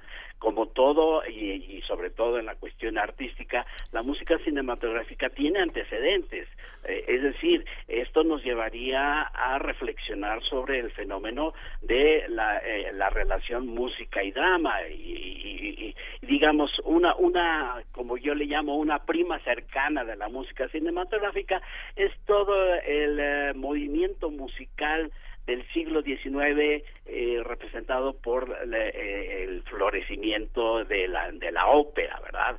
Ahí este entendemos y sobre todo con personajes como Richard Wagner, este sí. entendemos cómo cómo esa esa vinculación del espectáculo visual y el, el, sonoro está integrado y de ahí este tipo de recursos que pues desde entonces existen el leitmotiv es es es es una es una técnica utilizada eh, desde, desde antes del siglo XIX y un poco antes eh, para resolver problemas de carácter técnico, fíjense, eh, porque como anteriormente los teatros este, no no eran como hoy en día eh, bien diseñados y todo esto, existía la necesidad de poder explicarle al público quién estaba apareciendo en escena, qué personaje o qué situación estaba apareciendo en escena y eso el leitmotiv eh, viene a ser una, una herramienta muy eficaz. Por supuesto que los primeros eh, compositores de eh, cine, me refiero a los compositores de, los que yo llamo la primera generación en Hollywood, compositores de cine, Max Steiner, Franz Waxman, Korngor, en fin, vienen con esa educación clásica de la, de la música tradicional, ¿verdad?, del siglo XIX, y lo aplican al cine, funcionando perfectamente. Entonces, eh, en ese sentido, sí eh, debemos entender que este tipo de, de, de, posibilidades, de funciones de la música, también hay que saberlos identificar y eh, saberlos clasificar. Eh, si la música de repente, en un momento determinado, es eh, eh, más poderosa que, la imagen y nos está dando la relación de la, del personaje, la, la, imagen o de la película, entonces cuidado porque entonces eh, podemos caer en, en, un exceso que eh, desde mi punto de vista eh, yo siento que de repente estos festivales de música cinematográfica eh, nos pueden desvirtuar eh, cuál es la idea, cuál es el concepto preciso de música cinematográfica. Música cinematográfica no es ni las tres notitas del leitmotiv ni una una una melodía bonita, ¿verdad? Como cualquiera que, que, que, se les pueda ocurrir en este momento. La música cinematográfica, si no está junto con la imagen, si no está eh, dialogando con la imagen, no es música cinematográfica, es, es una, una bonita melodía. Es que durante mucho tiempo fue una ilustración meramente de la del film, ¿no? Digamos que ha sido ha sido difícil esa integración. Así es. No sé, uno ve un video, una, es ahí donde empieza a desarrollarse las posibilidades de la música que se descubrió que no solamente era ilustración, podría ser ilustración, podría ser incluso contrapunto con la imagen y eso y, eso crea un, un, un, uh, discurso cinematográfico más enriquecedor. Ahora, hay, hay muchas composiciones, muchas obras académicas, musicales, que son mejores que las películas, ¿no? Digamos, cuando uno ve la, la, la, cinta, el audio completo, eh, es mucho más evocador que la película. Pues eh, tienes toda la razón y, y está un caso eh, muy próximo a nosotros, eh, la película Redes de, de, del 36 con música de Silvestre Revueltas. ¿Qué sucede ahí? Pues eh, que la música de Silvestre Revueltas se sigue programando en orquestas nacionales e internacionales y la película Redes, pues difícilmente, pues bueno, pues ahí está, una película que habla de esa época, que forma... Es de Gabriel Figueroa la foto, ¿verdad? Si no me equivoco. ¿Sí será? No me acuerdo. ¿Perdón? ¿Es de Gabriel Figueroa la foto? Eh, no, no, no, no, este, este fotógrafo eh, eh, norteamericano, Paul, ahorita se me escapa el nombre, pero este, no, no, no, no, Gabriel no, no interviene aquí. fue una, una producción eh, prácticamente de cine independiente que realizó la Secretaría de Educación Pública en aquel entonces, eh, con eh, Fred Cineman eh, y, Gómez Muriel, los directores. Pero te digo, en, apoyando tu tesis, efectivamente, es música que subsiste y que está vigente se sigue programando la música de Silvestre Revueltas, esa y la, la, Noche de los Mayas también, de Chano Urueta, ¿verdad? Sí, efectivamente, es la fuerza de, de, de, la, de la música. A, muchos, yo creo que a muchos nos sabe pasar que ya tenemos eh, ciertas melodías de ciertas películas integradas a nuestra vida cotidiana y que de pronto, eh, si estamos viviendo un momento muy dramático, escuchamos en el fondo de nuestra mente Arvo Part este, y, decimos, híjole, no, ya, ya viene. El... O estamos en algún momento eh, de mucha alegría y escuchamos a Hans Zimmer. Por ahí los que están, los que nos escriben en redes sociales, los que hacen comunidad con nosotros, nos recuerdan a Eric Serra, nos recuerdan también, por ejemplo, a otros directores que también son músicos, como es el, el caso de Clint Eastwood y, y así. Clint Eastwood, eh, John Carpenter, Carpenter. Tim Burton, eh, está eh, Darío Argento también. Es decir, por eso la tesis de que no basta ser músico. Claro, ayuda, por supuesto, porque hay aspectos musicales que hay que tratar, arreglos, eh, partichelas y todo esto, obviamente. Pero para esa sensibilidad de lo que yo llamo el cine compositor, eh, eh, no, no, no necesariamente se, tiene que ser músico. En un momento determinado, pues lo han demostrado otros eh, realizadores con esa sensibilidad y este pues han tenido ese ese éxito digamos en, en esta rama eh, en la eh, selección que hizo maestro, eh, un tranvía llamado Deseo de Elia Kazan tiene una música particular. ¿Por qué eligió esta? Vamos a, vamos a escuchar esta canción, vamos a escuchar esta melodía, pero si, nos, si nos introduce a ella. Claro que sí, como no. es, es el momento en que aparece la segunda generación en Hollywood es eh, después de la primera generación eh, eh, Steiner, este, como les decía Franz Waxman, en fin, predomina una un estilo europeo en, en, Hollywood, que es ese Hollywood espectacular, tanto en la imagen como en música. Entonces, esta es la respuesta del músico norteamericano, ¿verdad? En donde con una nueva generación de directores como es Elia Kazan, en fin, eh, vienen con otro discurso y no les funciona un Max Steiner, ¿verdad? Con una grandiosidad de lo que el viento se llevó y todo esto, eh, les funciona más bien, recurren a la música eh, tradicional norteamericana, que es el jazz fundamentalmente. Y en ese y en ese caso pues aparece Alex, eh, Alex Nor y toda una playa de, compositores norteamericanos que hacen esta propuesta. Por eso es interesante la aparición de esta segunda generación de compositores, cine compositores en Hollywood. Mm, este, antes de ir a la melodía, si nos recuerda este, qué requisitos hay para inscribirse, cuánto, eh, qué días van a ser las eh, sesiones, cuánto duran. Sí. ¿Qué películas vamos a ver de alguna manera? Los, requisitos, pues, es todo el público. obviamente la idea del diplomado es un tanto de un taller de divulgación, de apreciación cinematográfica, eh, se recomienda, pues tener eh, conocimientos eh, fundamentales de música eh, y, de lenguaje cinematográfico, pero no ser así como experto, o sea, porque no, no, no se trataría de eso, no es un taller específico de composición cinematográfica, sino más bien una, una visión global. Eh, el taller, el curso taller empieza el próximo lunes, lunes 27 de agosto, eh, tiene una, son 12 sesiones, o sea que estamos hasta el 26 de noviembre, con eh, un horario de, 5 a 8, de 5 de la tarde a 8 de la noche, de las 17 horas a las 20 horas, en las instalaciones de Filmoteca UNAM, allá en, en, en CEU, eh, fundamentalmente. Bueno, ese sería el, el, aspecto y la invitación para eh, acercarse.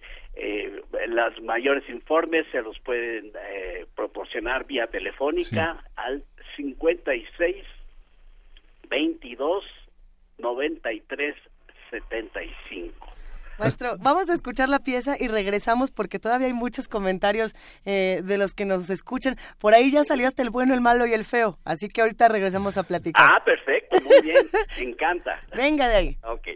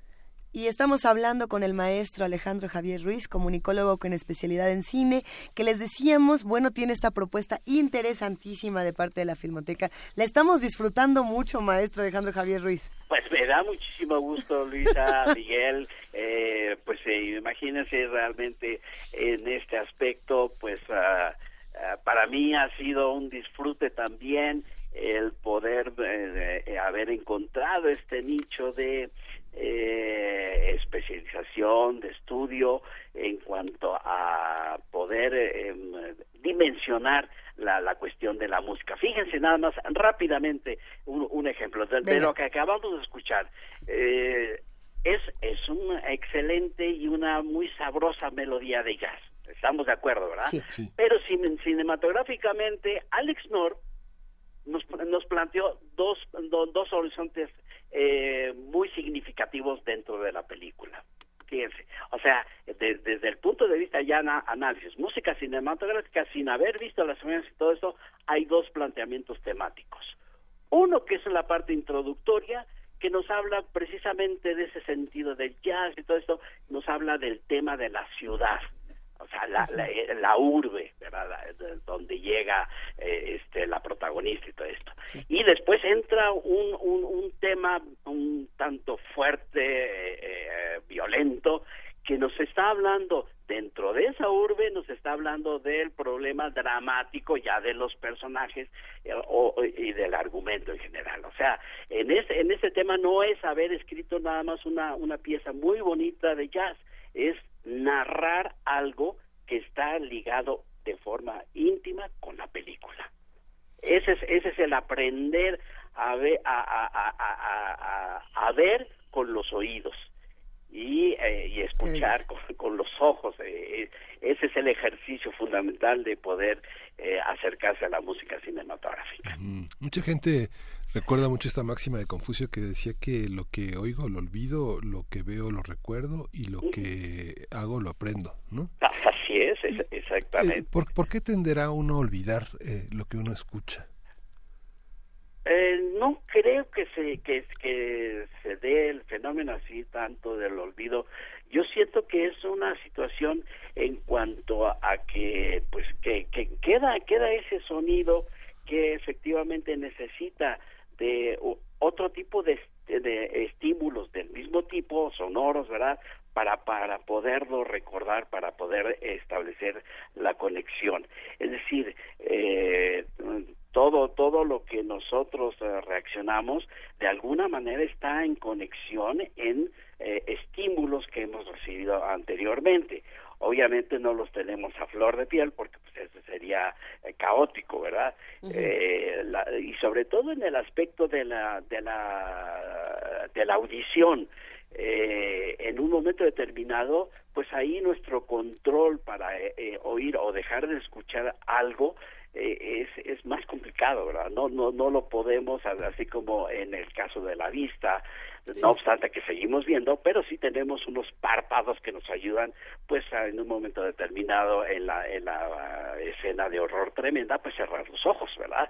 Aquí no te, te, te puedes tapar los oídos, pero de alguna manera, pues eh, eh, el, es, ese archivo sonoro está, está vigente, está vigente en, en, en todos nosotros y altamente significativo. Justamente hablando de, de películas eh, que nos dejan marcados, en, en, por ejemplo, en terror, eh, ya nos habían escrito para mencionar el tema de campanas, campanas tubulares del ah, exorcista, sí, sí. que al parecer, eh, lo que es que estoy tratando de encontrar este mensaje que me acaban de mandar, que decía que no importa dónde estés, si lo escuchas te recuerda este escalofriante momento. Eh, haciendo un recuento de todo lo que nos han escrito y como son muchos mensajes, tratando de resumir un poco, eh, son dos elementos los que ahora sí que nos han preguntado más por la música que elige Stanley Kubrick y por los grandes debates que ha tenido Kubrick en ese sentido. Y por otro lado, lo, los que se han encargado de entrarle a todo como Ennio Morricone. Que, que, no para, bueno, que son imparables. Eh, Ennio Morricone, Kubrick, y por ahí Alberquita, eh, maestro, nos dejó un mensaje, le se pone Alberquita en Twitter, me encanta. Le mandamos un abrazo. Sí. Dice este comentario muy controversial, a ver qué le parece. Dice, respeten el principio de si es para cine, la música no puede vivir por separado. No se puede poner esta música en radio. ¿Es cierto o no? Eh, eh, es, es, cierto. Siempre, siempre, siempre, siempre y cuando eh, se, se haga la, la observación. Eh, es decir, ciertamente lo, eh, lo que yo les comentaba, la música cinematográfica eh, eh, en sentido estricto eh, no, no, no, no, no, no puede ser, no, no puede estar eh, separada de la imagen, porque no es, no es música cinematográfica, sería música exclusivamente.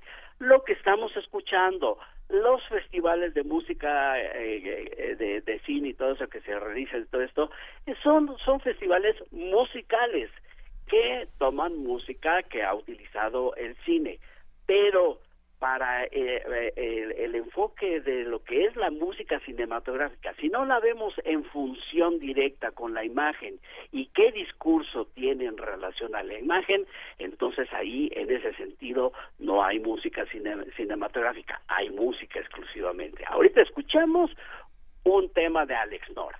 Eh, eh, les comenté eh, el, el, más o menos la, la, la cuestión del propósito eh, narrativo de, de, de, este tema en relación a la película, pero no la vimos ni, eh, eh, ni, ni la escuchamos junta. Ahí es donde entraría el efecto concreto de la música cinematográfica. Estoy totalmente de acuerdo con ese comentario porque muchas veces sí se confunde lamentablemente la música eh, co- eh, eh, en su sentido puro con la música cinematográfica que debe estar en función con la imagen.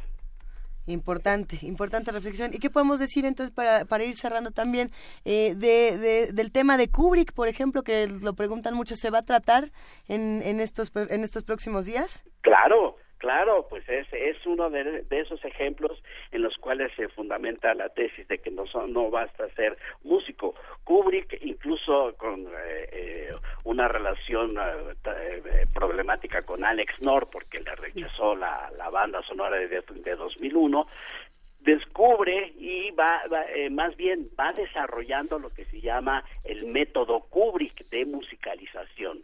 Eh, Kubrick como realizador obsesivo, eh, la, la cuestión de la música no fue la excepción.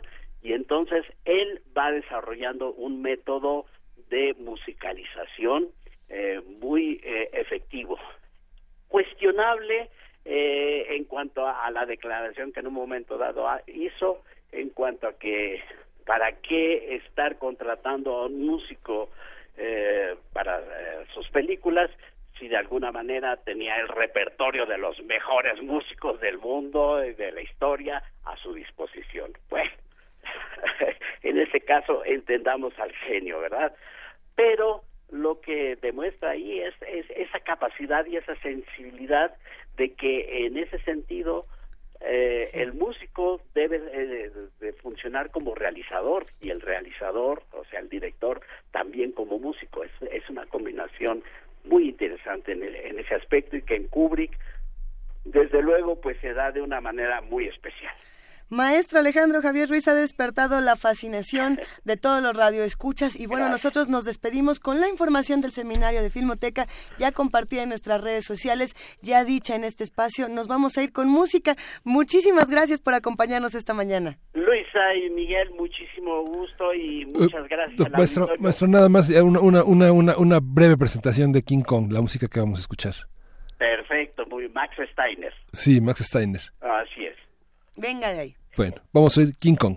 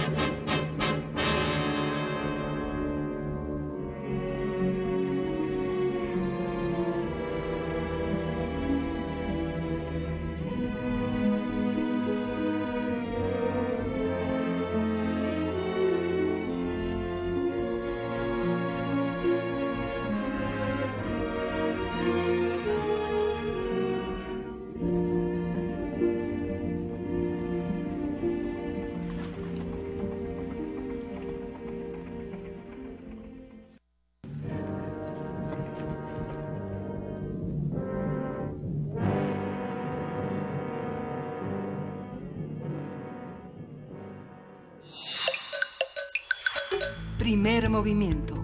Hacemos comunidad. Nota Nacional.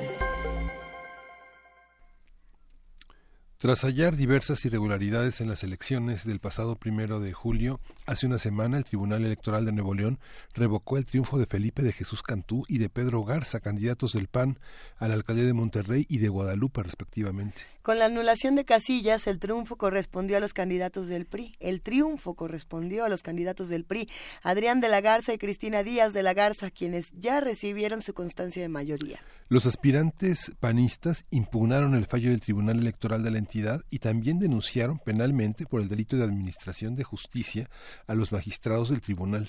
Por su parte, Pedro Pablo Treviño, presidente del Comité Directivo Estatal del PRI en Nuevo León, aseguró que defenderán los triunfos de sus candidatos y rechazó las acusaciones del PAN sobre una presunta vinculación del tricolor con los magistrados electorales. A partir de este conflicto postelectoral en Nuevo León, vamos a hablar con José Luis eh, Castro. Él es periodista independiente, colabora como corresponsal en diversos medios del país. ¿Cómo estás, eh, José Luis? Muchas gracias por aceptar conversar, aclararnos todo esto que pasa en Nuevo León. Gracias, a Miguel Ángel, eh, Luisa. Muy buenos días a ustedes y a su auditorio. Efectivamente, pues acá en Nuevo León, eh, desde hace una semana, como ya bien ustedes lo adelantaban, ha sido eh, prácticamente un día sí y otro también eh, de declaraciones fuertes por parte del Partido de Acción Nacional principalmente, y bueno, pues el PRI eh, argumentando que ellos ganaron la elección en las urnas. Sin embargo, esto pues es, se contradice por lo que menciona eh, Acción Nacional, en donde, donde dicen precisamente que estas elecciones se las han robado literalmente. En Nuevo León eh, ha generado una polémica, particularmente dos de los magistrados del Tribunal Electoral del Estado de Nuevo León, el magistrado Gastón Enríquez y Jesús Bautista, quienes fueron los dos magistrados que votaron a favor de revertir la, los resultados que se habían dado en, eh, en Monterrey y en Guadalupe. Eh, particularmente en esta semana se ha dado a conocer que Gastón Enríquez, el magistrado Gastón Enríquez, quien fue nombrado magistrado en el año 2014, eh, periodo en donde todavía se encontraba el ex gobernador Rodrigo Medina, el periodista Rodrigo Medina, bueno, pues ha generado mucha polémica, dado que, pues, una de las situaciones que se han estado cuestionando de manera muy importante es el hecho de que no se deberían nombrar magistrados eh, que tengan alguna cercanía con esto, con algún partido con ningún partido, precisamente para evitar este tipo de situaciones. Bueno, pues ahora se ha dado a conocer justamente en esta semana que la esposa de Gastón Enríquez, eh, pues ha, fue contratada por la Procuraduría de Nuevo León cuando Adrián de la Garza, hoy alcalde electo de Monterrey, eh, era procurador. Y bueno, pues esto ha generado, como ustedes imaginarán, una gran suspicacia eh, y una, una serie de sospechas que, que dan a entender a la población que pues aquí hay, como dicen por ahí, mano negra. Eh, en, en, días recientes, el grupo Reforma, eh, acá el periódico El Norte, sacó una encuesta en donde se le hizo a habitantes de Monterrey y de Guadalupe, eh, se les preguntaba si estaban de acuerdo con los resultados o qué era lo que prácticamente ellos creían que debía proceder. Bueno, pues la gran mayoría, arriba del 70%, se hablaba de, o respondieron a estas personas encuestadas, que la elección tenía que repetirse. Y les pudiera comentar que hay una sensación en la comunidad de inconformidad. Eh, esto, esto que dice el Partido de Acción Nacional de que se robaron la elección, pareciera que lo comparten muchos ciudadanos que pues no, eh, no, no, manifestaron su apoyo al Partido Revolucionario Institucional ni en el ni, en, ni para los diputados locales ni para las alcaldías en su gran mayoría de hecho en el tema de los diputados locales solamente dos diputados ganaron la elección sin embargo por el tema de los plurinominales eh, este mismo tribunal le quitó dos dos diputaciones locales a Morena para dárselas al PRI y es que esta situación que se ha venido dando toda esta semana o prácticamente desde hace prácticamente 15 días ha generado mucha eh, inconformidad de diferentes sectores. Y es que el, el diputado Samuel García que en esta en estos días recientes ha sido también a nivel nacional eh, alguien pues que ha generado también eh, mucha noticia eh, o sea él impugnó el, el que se le haya dado dos plurinominales acá en el Congreso al partido Morena. Y por esta impugnación pues terminó este mismo este mismo eh, tribunal electoral terminaron darse terminaron dándoselos al partido revolucionario institucional. Bueno pues esta situación por la alcaldía de Monterrey Guadalupe ha generado que el partido, Acción Nacional se haya manifestado en las plazas municipales de estos dos de estas dos ciudades y también han ido a la Ciudad de México a buscar el apoyo de legisladores federales y del propio partido quienes ya se han mostrado eh, pues a favor de que se impugne y de que se reviertan estos resultados, compañeros.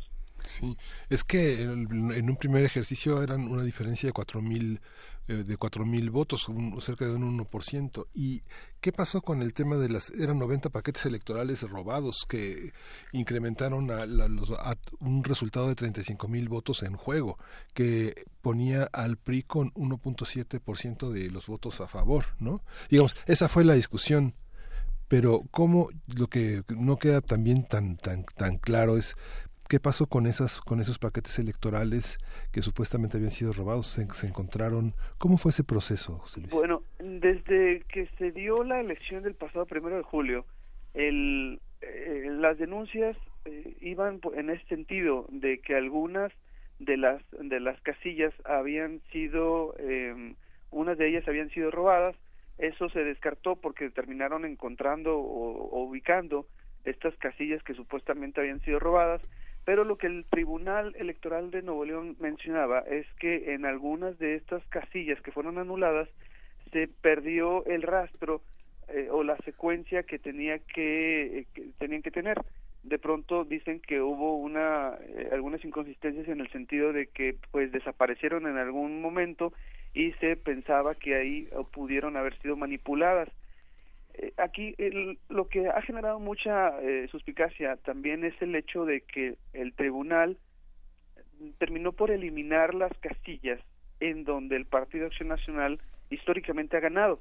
Por ejemplo, acá en Monterrey está el sector de Cumbres, eh, está el sector de, del vaya al sur de la ciudad, en donde regularmente en todas las elecciones gana el Partido de Acción Nacional. Bueno, pues pareciera, y esto es lo que está acusando el Partido de Acción Nacional, está diciendo que justamente terminaron por mm, revisar las anomalías en las casillas que había ganado el Partido de Acción Nacional. Y bueno, pues así es justamente que esta diferencia de cuatro mil votos más o menos eh, terminó dando la se terminó dando la vuelta y la diferencia fue de menos de mil votos en ambos municipios. Esto, eh, por ejemplo, en, el municipio de Guadalupe, en el sector de la Lindavista, por ejemplo, eh, ahí siempre gana el Partido Acción Nacional. Y bueno, pues fueron justamente estas casillas que fueron eliminadas.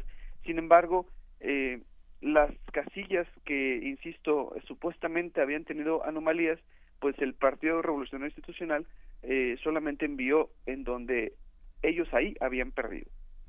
A ver, por aquí nos están preguntando y es interesante dónde está el Bronco y qué y qué y qué opina de todo este asunto, sobre todo por eh, la relación particular que tenía con Felipe de Jesús Cantú. Bueno, pues justamente eso es lo mismo que nosotros nos preguntamos, ¿dónde está el Bronco? Eh, él ha estado eh, asistiendo a algunos eventos acá en Nuevo León con el inicio de las clases en esta semana se le ha estado cuestionando mucho que no pues que no están muchas de las escuelas listas. Había un programa en donde se estaba eh, se estaban haciendo mejorías en las escuelas pero este programa tiene ya meses y meses y meses y no terminan. Y básicamente esto se le ha cuestionado más al Bronco sobre estos temas no tanto por el tema electoral. También por ahí el Bronco ha tenido una relación un tanto ríspida con Andrés Manuel López Obrador y también es lo que es parte de lo que se le cuestiona. Hasta este momento no ha tenido una declaración eh, en relación a esta situación de Monterrey y Guadalupe, eh, pero sí, la verdad es que acá en Monterrey o en Nuevo León eh, muchos nos preguntamos en dónde está el Bronco, sobre todo porque se está incrementando el, el índice de inseguridad y hay personas ejecutadas todos los días y bueno pues el Bronco y su gabinete mencionan que pues la seguridad eh, no está tan mal y si parece que está tan mal es por culpa de los medios. Sí ha sido una una retórica constante. Esta parte esta parte de los sectores, por ejemplo, una, una o ese sector de Cumbres que es una eh, es una es una colonia, es todo esto es un sector Cumbres abarca eh, varias colonias. Sí, el, sector de Cumbres abarca varias colonias, hay muchas, muchas colonias, es una es un sector del, del poniente de la ciudad. Aquí eh, se habla de que de la Avenida Gonzalitos hacia el poniente está más del 55% de la población de Monterrey. Sí. Eh, es por eso que eh, es un sector muy peleado entre los entre los particularmente entre el PAN y el PRI por ejemplo, en el sector de cumbres, de, de la parte no tan poniente, eh, un poquito pegado al centro, ahí eh, históricamente había ganado el Partido de Acción Nacional. Sin embargo, ustedes conocerán o habrán escuchado del hijo de Luis Donaldo Colosio, Luis Donaldo Colosio Riojas. Ahí él compitió por Movimiento Ciudadano y ahí arrasó. Ahí fue el único lugar en donde, particularmente en la competencia a la diputación local, ganó Movimiento Ciudadano con Luis Donaldo Colosio eh, y bueno, pues fue noticia porque le tumbó un, un sector donde históricamente ganaba el Partido de Acción Nacional. Pero además hubo también toda una modificación en todo el país del mapa electoral, de, los, de, de las regiones electorales. Yo creo que en esta parte quedó dividida Cumbres, ¿no? Sí, bueno, de hecho, eh, en Cumbres eh, se tenía la creencia que pudo haber ganado ahí eh, Ricardo Anaya.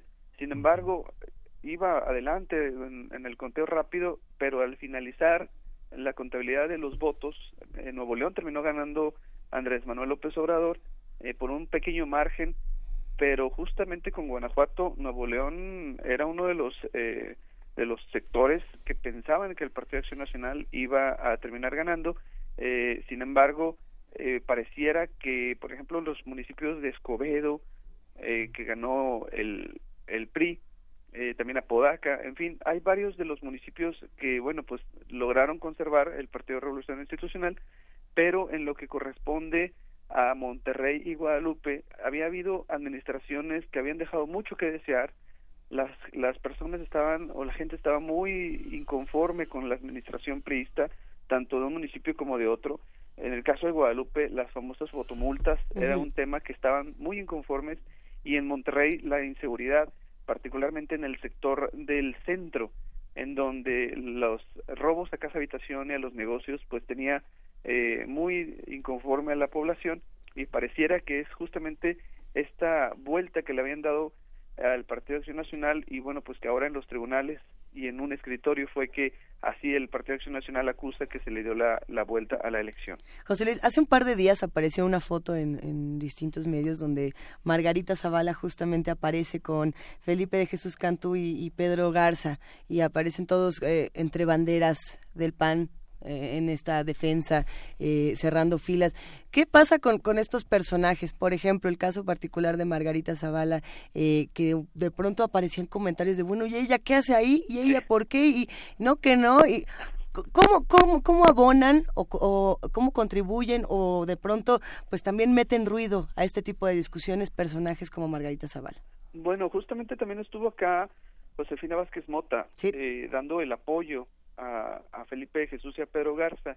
Eh, la verdad es que acá en Monterrey, eh, por ejemplo, en el, sector de Santa Catarina, eh, de municipios tan panistas como San Pedro, varios municipios, en varios municipios todavía hay mucha gente panista que se quedó con las ganas de que Margarita fuera la candidata del Partido de Acción Nacional a la presidencia de la República.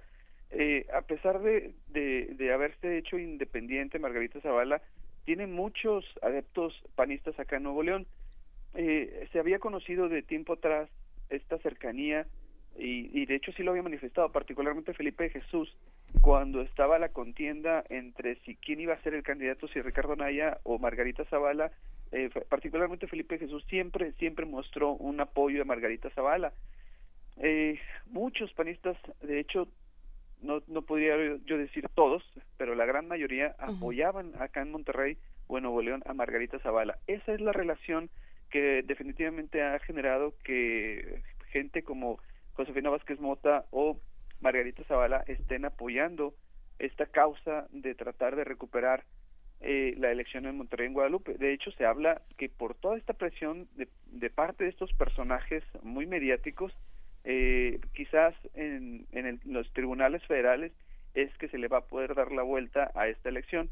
Se habla de que el municipio que quizás tiene más posibilidades de recuperarse es Monterrey, no así Guadalupe, pero al final del día pues ya veremos más adelante conforme vayan dándose los resultados de los de las impugnaciones, ¿no? Hay mucho que seguir comentando de esta nota y por supuesto que le vamos a dar seguimiento contigo, José Luis Castro, periodista independiente. Eh, gracias por acompañarnos esta mañana. ¿Algún comentario final, alguna observación para cerrar esta, esta charla? Pues eh, seré, seré muy breve nada más eh, diciendo que mm, el, el municipio de Guadalupe y Monterrey son de los municipios más poblados de, de Nuevo León y esto eh, representa pues un tema mm, económico que le dejaría mucho poder a quien termine siendo el alcalde o alcaldesa y ya como bien lo dices lo tendremos que ir eh, desmenuzando conforme se vayan dando los días y bueno pues yo estaré aquí pendiente y a las órdenes de ustedes para seguir platicando estos temas Excelente, José Luis. Va un gran abrazo para ti.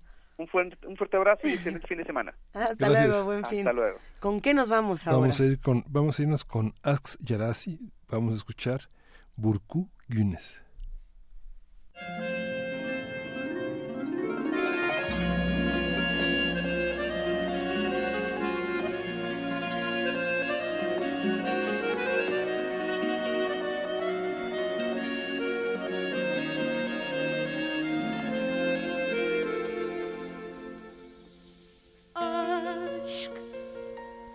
Bahara uzak Ölüme yakın Kadere yenik Haykırdım Duyuramadım. Sana sesimi Yüreğim ezik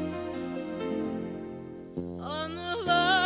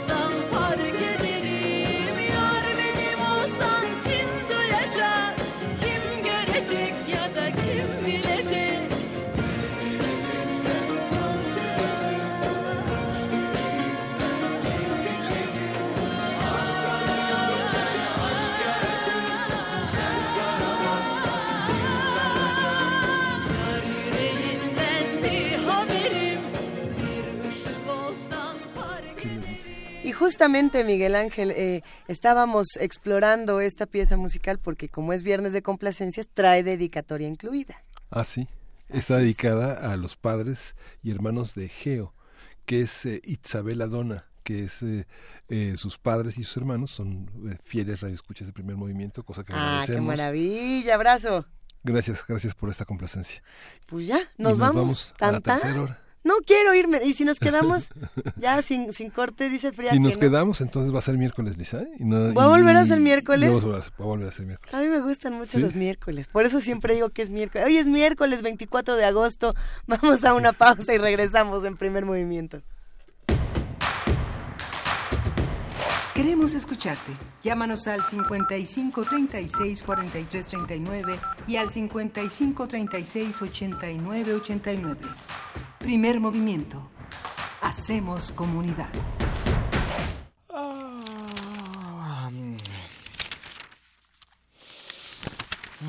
¿Cansado de leer las mismas noticias una y otra vez?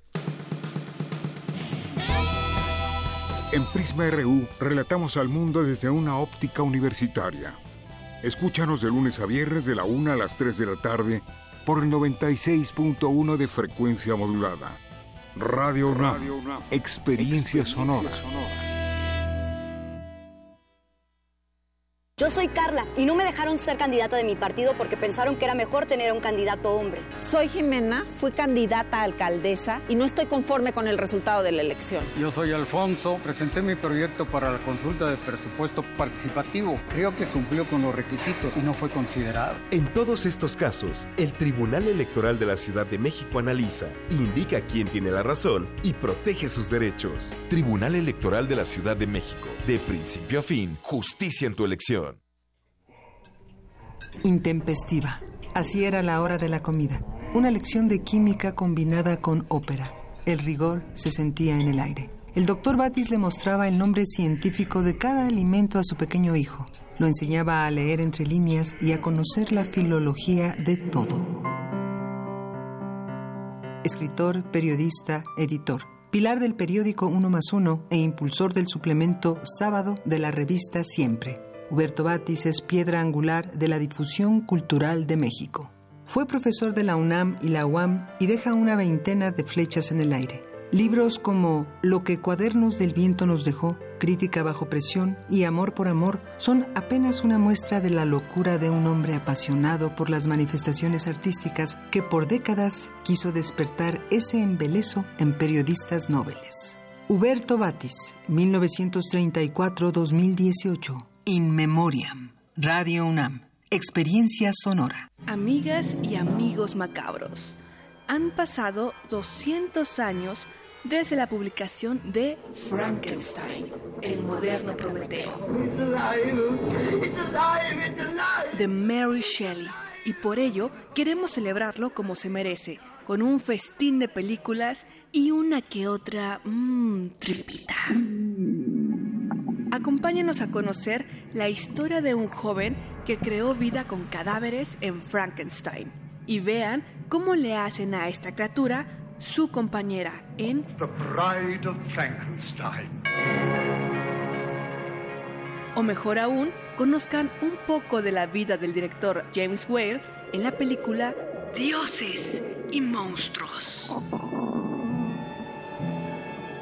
¿Qué les parece si nos aventuramos en un viaje hasta lo más profundo de la locura y conocemos los hechos que dieron origen al texto de Frankenstein en Haunted Summer de Iván Passer?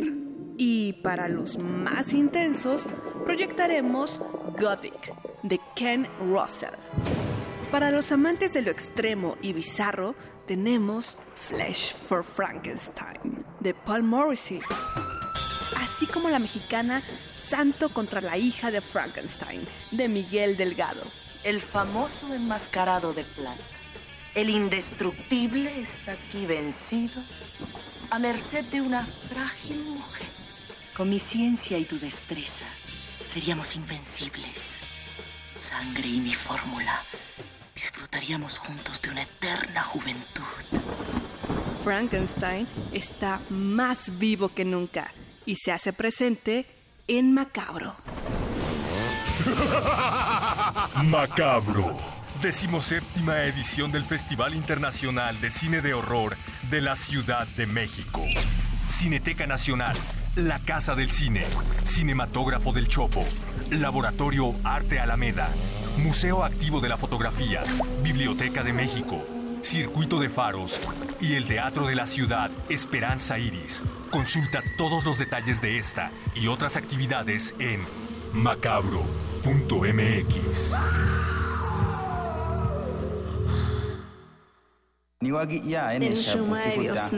Calme Cali, un espacio intercultural donde las lenguas indígenas resuenan en la voz de sus hablantes. Acompáñanos a conocer a sus protagonistas todos los jueves a las 10 de la mañana por el 96.1 de FM.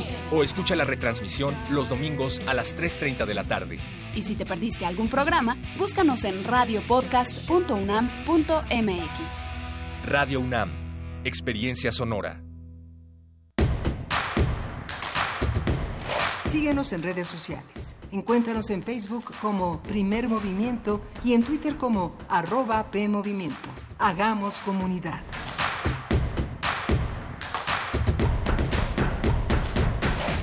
Son las 9 de la mañana con 5 minutos y estamos al aire en esta tercera hora de primer movimiento a través del 96.1 de FM y del 860 de AM. Escríbanos, llámenos, estamos en el 55 36 43 39 y Miguel Ángel Quemain va a contestar el teléfono, va a salir corriendo de la cabina a contestar. Sí. ¿Cómo vas, querido Miguel Ángel Quemain? ¿Cómo ves estas dos primeras horas? Pues muy, muy, muy interesante todo este, todo este repaso a través de el Festival Internacional Cervantino, que tiene una edición muy interesante, es patrimonio de todos, patrimonio de la humanidad, y bueno, es, esta edición pone en, en escena muchas de las necesidades culturales del país. Tuvimos una mesa muy interesante con eh, José Luis Castro, que es periodista, con esta eh, resolución del Tribunal Electoral Estatal de Nuevo León que le da el triunfo al PRI con una protesta panista muy fuerte. Vale la pena consultarlo después en el podcast. Y este, este seminario, este diplomado de la música en el cine, que vale la pena revisar nuestra cinematografía a la luz de las grandes composiciones musicales. Estuvo bastante bueno y se armó una controversia interesante en redes sociales. Si quieren saber qué opinan los que nos escuchan y conocerse, porque de eso se trata este programa de hacer comunidad, estamos en arroba P Movimiento y en diagonal Primer Movimiento UNAM. Eh, hay quienes disfrutan mucho del Cervantino, a quienes no les gusta tanta fiesta, eh, que no todo es fiesta, hay que decirlo. Si a lo mejor tiene su parte de en la noche nos vamos de reventón, pero yo creo que es lo menos y, creo que conforme han pasado los años en este festival, eh, la la, idea misma del festival ha quitado esto. y ya lo ha transformado en otra cosa y en una verdadera fiesta y en una verdadera celebración de la cultura internacional. Sí, y es muy interesante. Yo, yo personalmente tengo una cruzada contra el concepto de decán y justamente en el Cervantino los decanes son jóvenes conocedores que hablan varios idiomas, que conocen a muchos de los grupos que vienen, que son personas eh, respetuosas y apasionadas de, del acompañamiento que hacen de los artistas y es muy interesante, muchos universitarios tienen la oportunidad de estar junto a grandes figuras del mundo, compositores, arreglistas, bailarines, y ser su acompañante, ser esa parte del, del, del, edecán que es tan noble, un aprendizaje de cuidar la necesidad del otro, del otro que es un gran artista y que hay que proteger y guiar en la ciudad. Y... De ser Virgilios. De ser Virgilios. De ser Virgilios. Y hablando de Virgilios, esta mañana tenemos dos Virgilios en nuestras redes sociales, Juan Bosco y Carla Tuil, que nos mandaron una pista, una, una suerte de guía en el camino de lo que va a ser el día de hoy Poesía Necesaria. Así que quédense con nosotros y vámonos directamente para allá. Primer movimiento. Hacemos comunidad.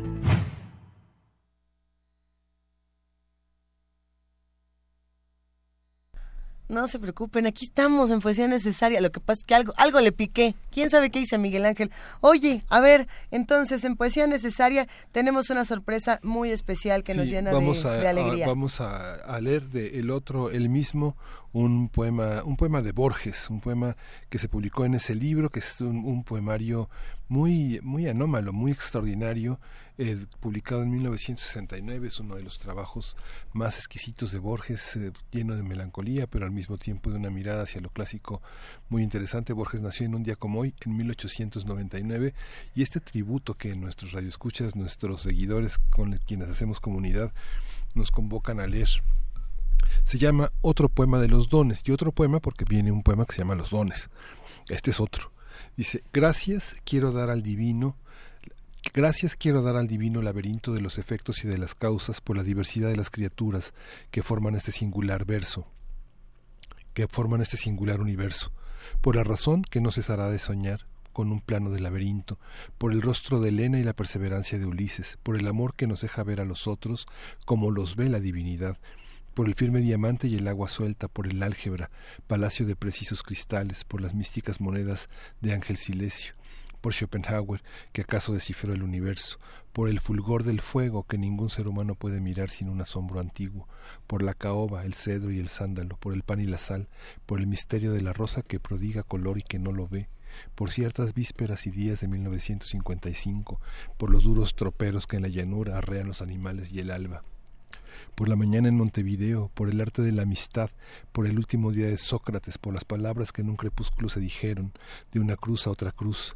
por aquel sueño del Islam que abarcó mil noches y una noche por aquel otro sueño del infierno, de la torre del fuego que purifica y de las esferas gloriosas, por Swedenborg, que conversaba con los ángeles en las calles de Londres, por los ríos secretos e inmemoriales que convergen en mí, por el idioma que hace siglos hablé en Northumbria, por la espada y el arpa de los sajones, por el mar que es un desierto resplandeciente y una cifra de cosas que no sabemos, y un epitafio de los vikingos, por la música verbal de Inglaterra, por la música verbal de Alemania, por el oro que relumbra en los versos, por el épico invierno, por el nombre de un libro que no he leído, Gesta Dei per Francos, por Berlín, inocente como los pájaros, por el prisma de cristal y la pesa de bronce, por las rayas del tigre, por las altas torres de San Francisco y de la isla de Manhattan, por la mañana en Texas por aquel sevillano que redactó la epístola moral y cuyo nombre, como él hubiera preferido, ignoramos, por Séneca y Lucano de Córdoba,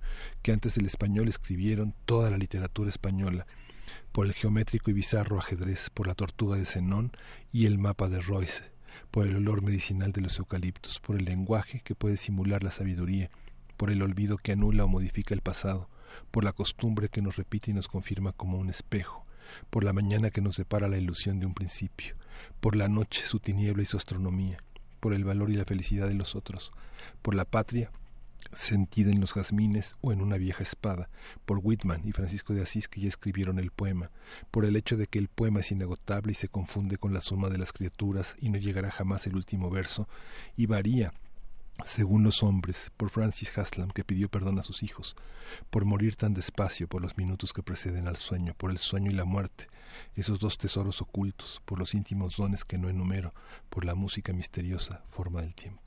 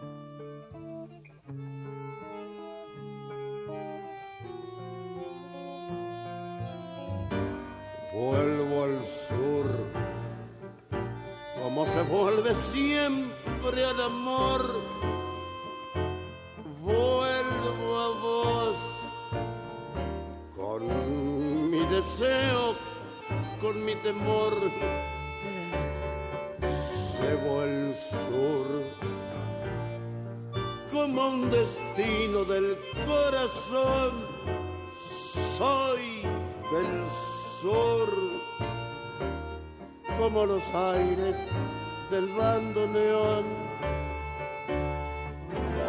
Sueño el sur, inmensa luna, cielo al revés.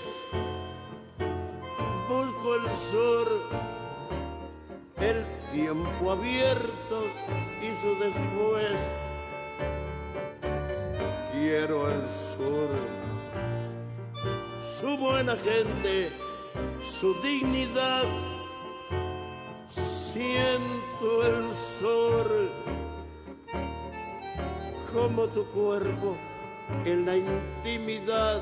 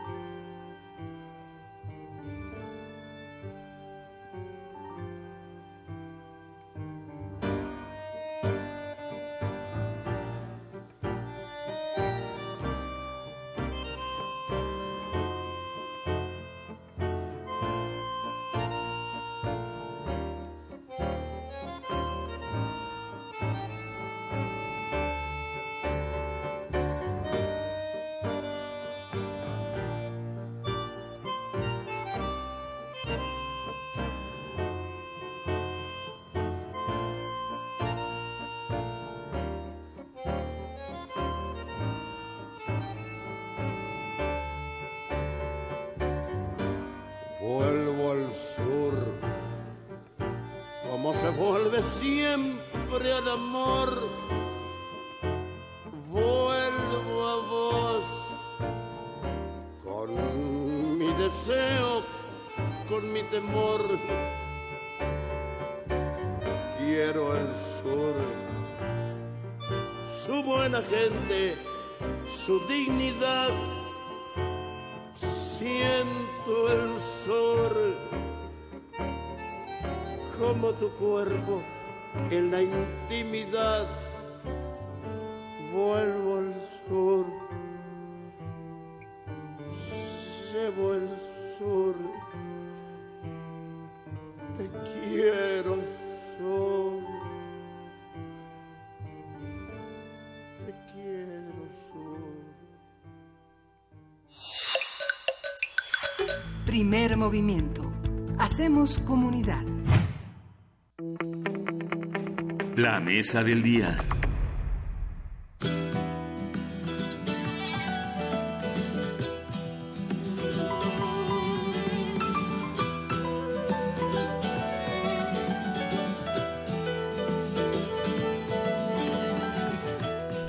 La música celta abarca un amplio grupo de géneros musicales que parten de la tradición de las culturas celtas de Europa Occidental. También se considera un tipo de música contemporánea con raíces folclóricas que comparten un origen etnológico y musical. El legado de los celtas, su religión, mitos e historia han sido transmitidas a través de las canciones, bueno, como tiene que ser. De acuerdo con las leyendas de Irlanda, las bandas celtas viajaban de pueblo en pueblo cantando a cambio de comida y hospedaje. Además, intercambiaban canciones con otros músicos que se en su camino. En México, Acampo Traviesa es una agrupación que ha sido pionera en la interpretación de música celta y de su fusión con la música tradicional mexicana. Con una experiencia de 36 años, Acampo Traviesa presentará su más reciente álbum Dreaming with the Rain en el Centro Cultural Olin Yolistle. Dijimos experiencia de 36 años y se voltearon a ver así como, ah, sí, ahora vamos a platicar más, porque ya están con nosotros los integrantes de Acampo Traviesa y vamos a platicar sobre la fusión de música celta y mexicana, cómo se entiende, qué instrumentos se utilizan y qué, qué se espera también de los públicos que, asisten a, a este tipo de espectáculos. Para ello nos acompañan y me da muchísimo gusto darles la bienvenida Manuel Ugarte Arce, multiinstrumentista, cantante, compositor, profesor titular del Departamento de Biología de la UAM Iztapalapa, traductor independiente y qué más, qué tanta cosa hace Manuel Ugarte, bienvenido. Hola, hago tru tru y visita los domingos también. Qué Mucho maravilla. gusto, muchas gracias Luis y Miguel Ángel. Nos acompaña también Aaron Rangel, multiinstrumentista, compositor y arreglista. Ha participado en diversos ensambles de géneros de jazz, música de cámara, música del mundo y otro que le sabe de todas, todas. Bienvenido, y Muchas gracias por tenernos aquí. Estamos, ¿Qué es lo que estamos escuchando en este momento? Es la Isla de la Tortuga. La Isla de la Tortuga es una composición mía este, del, del disco nuevo. Y aquí, eh, en esto que se escucha, se puede entender la fusión de música mexicana con música celta. Bueno, eso en particular es, es, está hecho muy al estilo irlandés contemporáneo, un jig irlandés. Y bueno, ahí, por ahí hay una mezcla este, en medio, no sé si se va a alcanzar a oír, de, de, de bluesecito, un poco homenaje a Jethro Tull, que metía mucho blues y, y, bueno, él fue una de las fuentes donde abrevamos originalmente para, para tomarlo celta también. Para tomarlo celta lo primero que escucharon fue Jethro Tull. No lo primero, pero entre otras, yo creo que lo primero similar a Celta fue Cricri, o sea, en, en varias piezas, el chivo en bicicleta y este el ratón vaquero, o sea, son herencias que se pueden considerar folk, ¿no? O sea, bueno, de hecho todo Cricri es folk. Bueno, vamos a escuchar un poco más de la Isla de la Tortuga y regresamos con ustedes.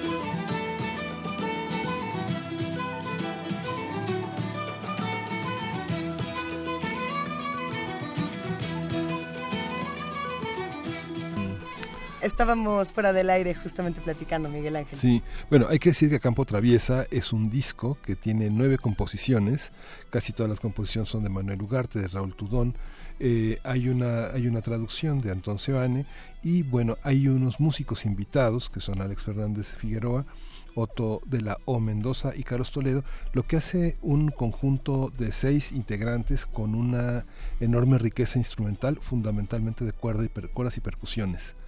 ¿Cómo se combinan todos estos elementos para, para, para explorar la música mexicana y la música celta? Pues mira, yo creo que eh, lo que sucede es que siempre una filosofía que tenemos los tres integrantes es que qué nos pide la rola. Entonces, en realidad lo que hacemos es, ya sabemos que tocamos, ya sabemos cómo tocamos, pero la rola que nos pide. Entonces, normalmente exploramos distintas versiones de la misma pieza hasta ver cuál es la que nos, nos agrada.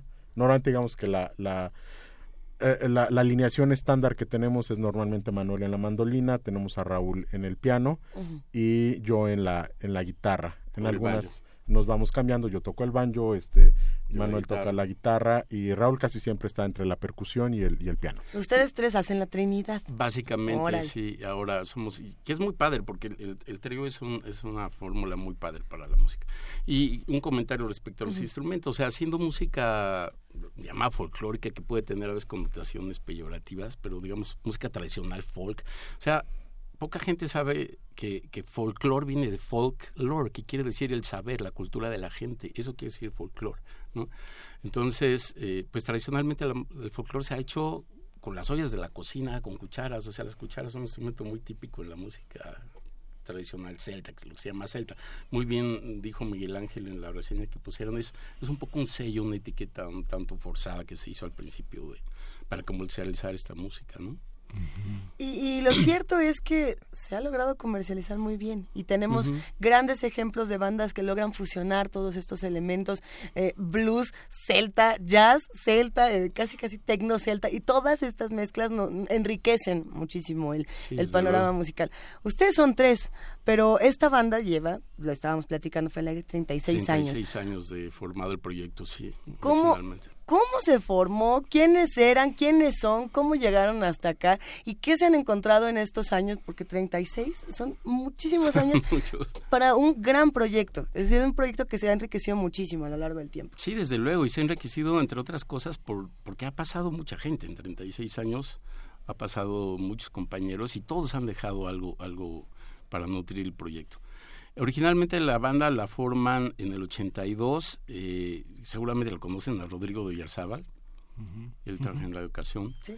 Este, Qué maravilla. Eh, Raúl Tudón, que es parte de Tambuco, no sé si sepan del, del cuarteto de percusiones Tambuco excelente compositor, amigo mío. Miguel Ángel se empieza a emocionar. Sí, es que digo, Rodrigo, los conocíamos, éramos amigos en uno más uno. Pues claro, y, y, bueno, yo soy amigo de Raúl y hemos sido compañeros de música en distintos proyectos de folk, de rock progresivo, de música experimental, etcétera. Y este, y bueno, forman el, la banda primero Rodrigo, Raúl, eh, Alex, Alejandro Arechiga, Alex Arechiga, y no recuerdo si en ese entonces estaba Héctor Cruz también. Y a mí me invitan como a los seis meses y al poco tiempo la, banda se deshace y este y a partir de ahí hay una serie de, armadas y desarmadas de la banda que te va a gustar esa esta analogía porque en algún momento cuando pensábamos si volverle a poner ese nombre transitamos por algunos otros nombres este yo pensaba que había que ponerle The Blob, ¿no? Como la, la película. La mancha voraz. La mancha voraz, o sea, porque se podía deshacer en mil pedazos, de repente parecía que ya había, se había acabado la banda y ¡fum! espontáneamente se volvía a unir todo, ¿no? Entonces, desde entonces, pues yo, desde el 83, yo ya no dejé el proyecto y a lo largo de eso va, ha ido y venido mucha gente, pero este para aquí seguimos. Ahí siguen. The Blob es un gran nombre para una banda como el rock progresivo, ¿no? Como de estos que tienen estas portadas psicodélicas. Pues ahora, ahora que mencionas rock progresivo fue otra de las cosas donde abrevamos mucho. O sea, yo antes de ubicar que, existiera el término música celta no existía esa, esa etiqueta. O ya sea Jethro Tull o ya sea Genesis que tenía, si te fijas, tiene mucha cosa de influencias folk. Igual este Yes, por supuesto. Y pues muchas otras bandas, ¿no? No se diga las italianas, Leorme y Bronce, etcétera. ¿Y en México qué bandas? ¿Qué bandas podían encontrar que tuvieran, no un sonido similar, pero que podían resultar influencia para todo este gran proyecto que tienen? Híjole, que pues... se han encontrado. Pues yo creo que... Eh, Hasta hermanos. algo que hemos visto a, lo largo del tiempo es que todas las, las danzas de la música del mundo tienen eh, muchas similitudes en estructura, en, en, la forma en la que se aproxima, porque finalmente es música de la gente que se toca para la gente, ¿no? Entonces hablamos, aunque hablemos distintos idiomas, aunque eh, vistamos distinto, comamos distinto, la visión del mundo es muy similar, o sea, hablas de, de, amor, de desamor, de, de, si vives en la costa, de pescar, de, de la gente que has perdido en el camino. Entonces, los humanos hablamos de cosas que nos afectan, ¿no? Entonces, en esas similitudes es donde vas a encontrar que es, ah, chirrión, esta pieza irlandesa se parece a este son jarocho. Y empiezas a, tocarla, además es de manera natural, no lo forzas. Te a tocar y de repente la, la, la misma armonía, la misma estructura te hace que te puedas cambiar de una a otra sin ningún problema, se fusionan, se entienden y es cuando te das cuenta que las etiquetas las ponemos las personas, pero los humanos somos humanos, no importa de dónde seas. Apuntas algo muy importante, Aaron, eh, ¿qué historias se cuentan en géneros como estos y cómo se cuentan? Eh, pensando en la tradición de los juglares, por ejemplo, en la, en la tradición podríamos incluir también a la música progresiva y no solamente al rock, a otros géneros que le entran como este tema progresivo, donde eran como épicas, Y la historia siempre era este gran héroe que tenía que surcar los caminos y tenía que vivir todas estas tribulaciones y dificultades hasta que lograba conseguir algo. Y todo el disco tendría que ser como unitario, ¿no? Empezamos con la caída del héroe y llegamos al triunfo o a la gran derrota. Como que era una construcción de discos distintos, ¿no? Sí, sí, y, y aparte ahora que mencionas lo de las letras, hay tengo un par de ejemplos muy típicos de canciones que me gustaba cantar, algunas francesas, otras este, inglesas, que tienen una música bellísima y, la gente dice, ay, qué bonita canción, es como romántica, ¿de qué se trata? Pues de un chico que mató a su a su, a su amada por, porque la mamá lo sobornó para que, y cosas por el estilo no o alguien o otro que está pasa un año este clamando por el espíritu de su amada en su tumba o sea cosas muy tétricas y pero son como o sea pensamos mucho en los corridos por ejemplo los corridos vienen del, del, de la tradición medieval también juglaresca no entonces toda esta música como bien decía Aarón eh, pues viene de la sustancia de la vida de la gente. Y si nos vamos a cómo vivía la gente hace tan solo 200 o 300 años, la gente vivía en entornos agrícolas, rurales, y se parecía mucho en todos lados, ¿no? y, los temas de la vida de la gente cotidiana eran muy parecidos, ¿no? Eran los ciclos de las cosechas, los ciclos estacionales, los acontecimientos de la vida, los nacimientos, las, los bautizos, las muertes, las bodas. Y esta música realmente ha acompañado esta, estos entornos, ¿no? A Campo Traviesa mucho sobrevivió recientemente trabajamos como músicos tradicionales, o sea, tocando en, en, entornos festivos, ¿no? Que para algunos músicos académicos, por llamarlos de algún modo, puede ser como a veces hasta humillante tocar en una boda o tocar en un este se sacan de onda ahí gente, ¿no? Y para nosotros era gozoso, ¿no? Compartir y, y, festejar con la gente con esta música. Justamente eh, hablábamos hace unos días eh, para un concurso que hizo Sony sobre fotos y incluye en una subcategoría fotos de bodas, ¿no?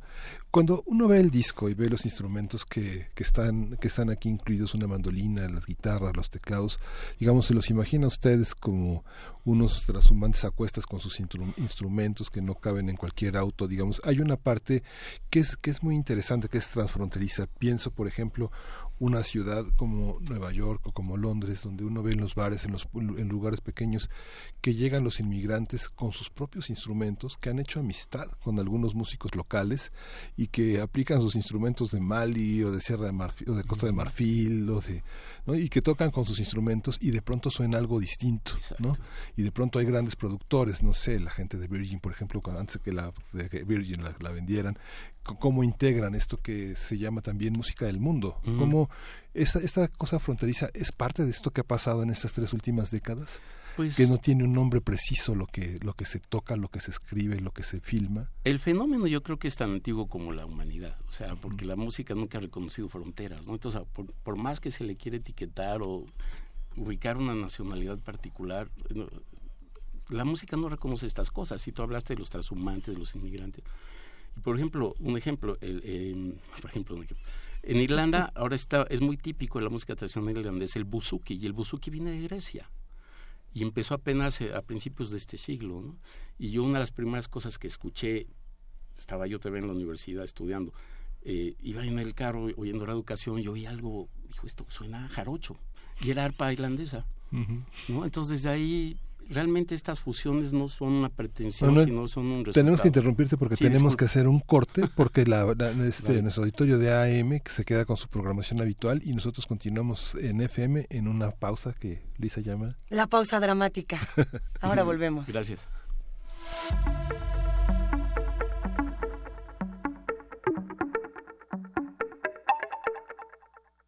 Literal, era nada más la pausa dramática. Ya regresamos aquí regresamos. y nos quedamos en medio de una conversación muy interesante. Eh, hay muchos elementos que se pueden discutir y que se pueden analizar de, de la música celta, de la fusión con la música mexicana, de, de todos los géneros que pueden entrar en un trabajo tan importante como este. Yo me quedé pensando en la parte religiosa, ¿no? de, de pronto decir música celta y alguien grita siempre, saquen las runas, así, no, no hay pierde. Cuando uno, o, o por qué no están vestidos de esta manera cuando vienen a tocar música celta, ¿no? A estos festivales donde uno espera de verdad las pieles y, y los cuernos, y es como, no, a ver, eh, no toda la música celta va por ahí, ni toda la experimentación va por ese lado. A veces sí, también está, es, es rico el ejercicio.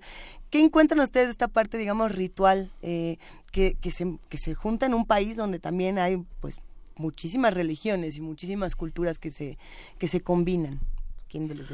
Pues mira, lo que pasa, eh, eh, por lo menos en el caso personal, eh, a mí lo que me sucedió, yo escuché el género, eh, me enamoré de él y lo toco porque me gusta, independientemente de si hay espiritualidad o no. Este, Si hay carga envuelta, ritual o no. Sí, eh, hay para quien para quien es un escape y una válvula para su espiritualidad es genial.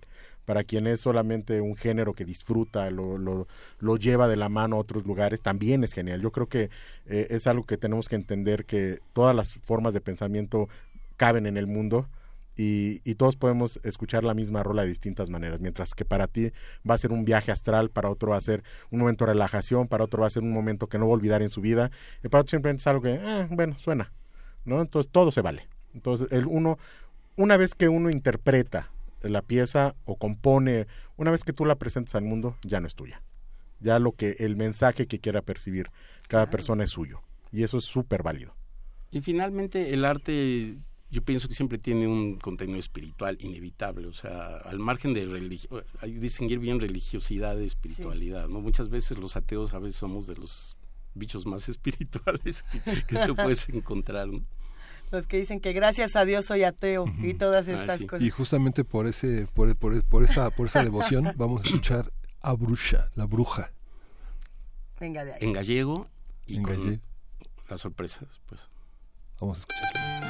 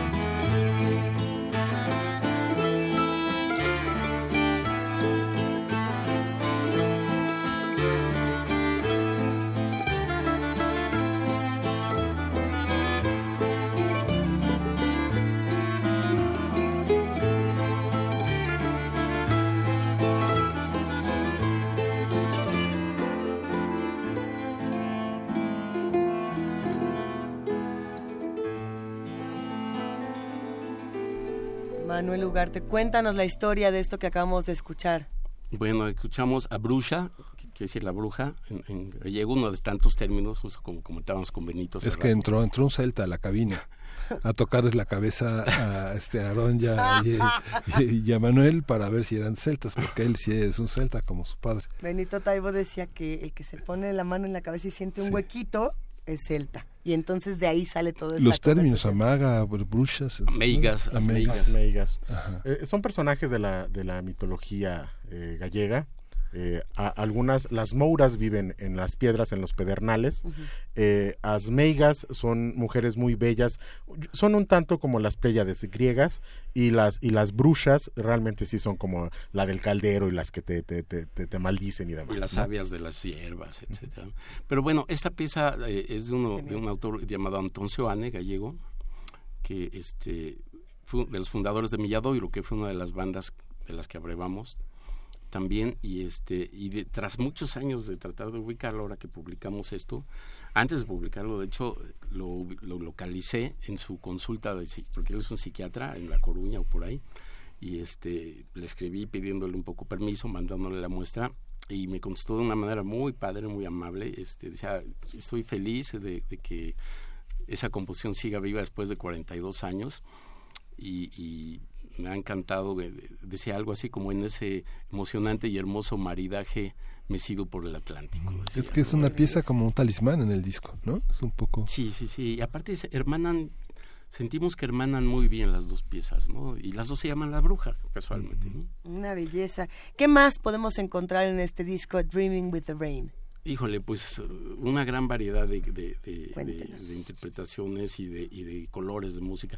Tiene, tiene básicamente tres aspectos esta, este disco. Eh, las composiciones, hay tres composiciones de Raúl Tudón, tres composiciones mías. Ya Aarón en el próximo disco ya también tendrá una parte equivalente.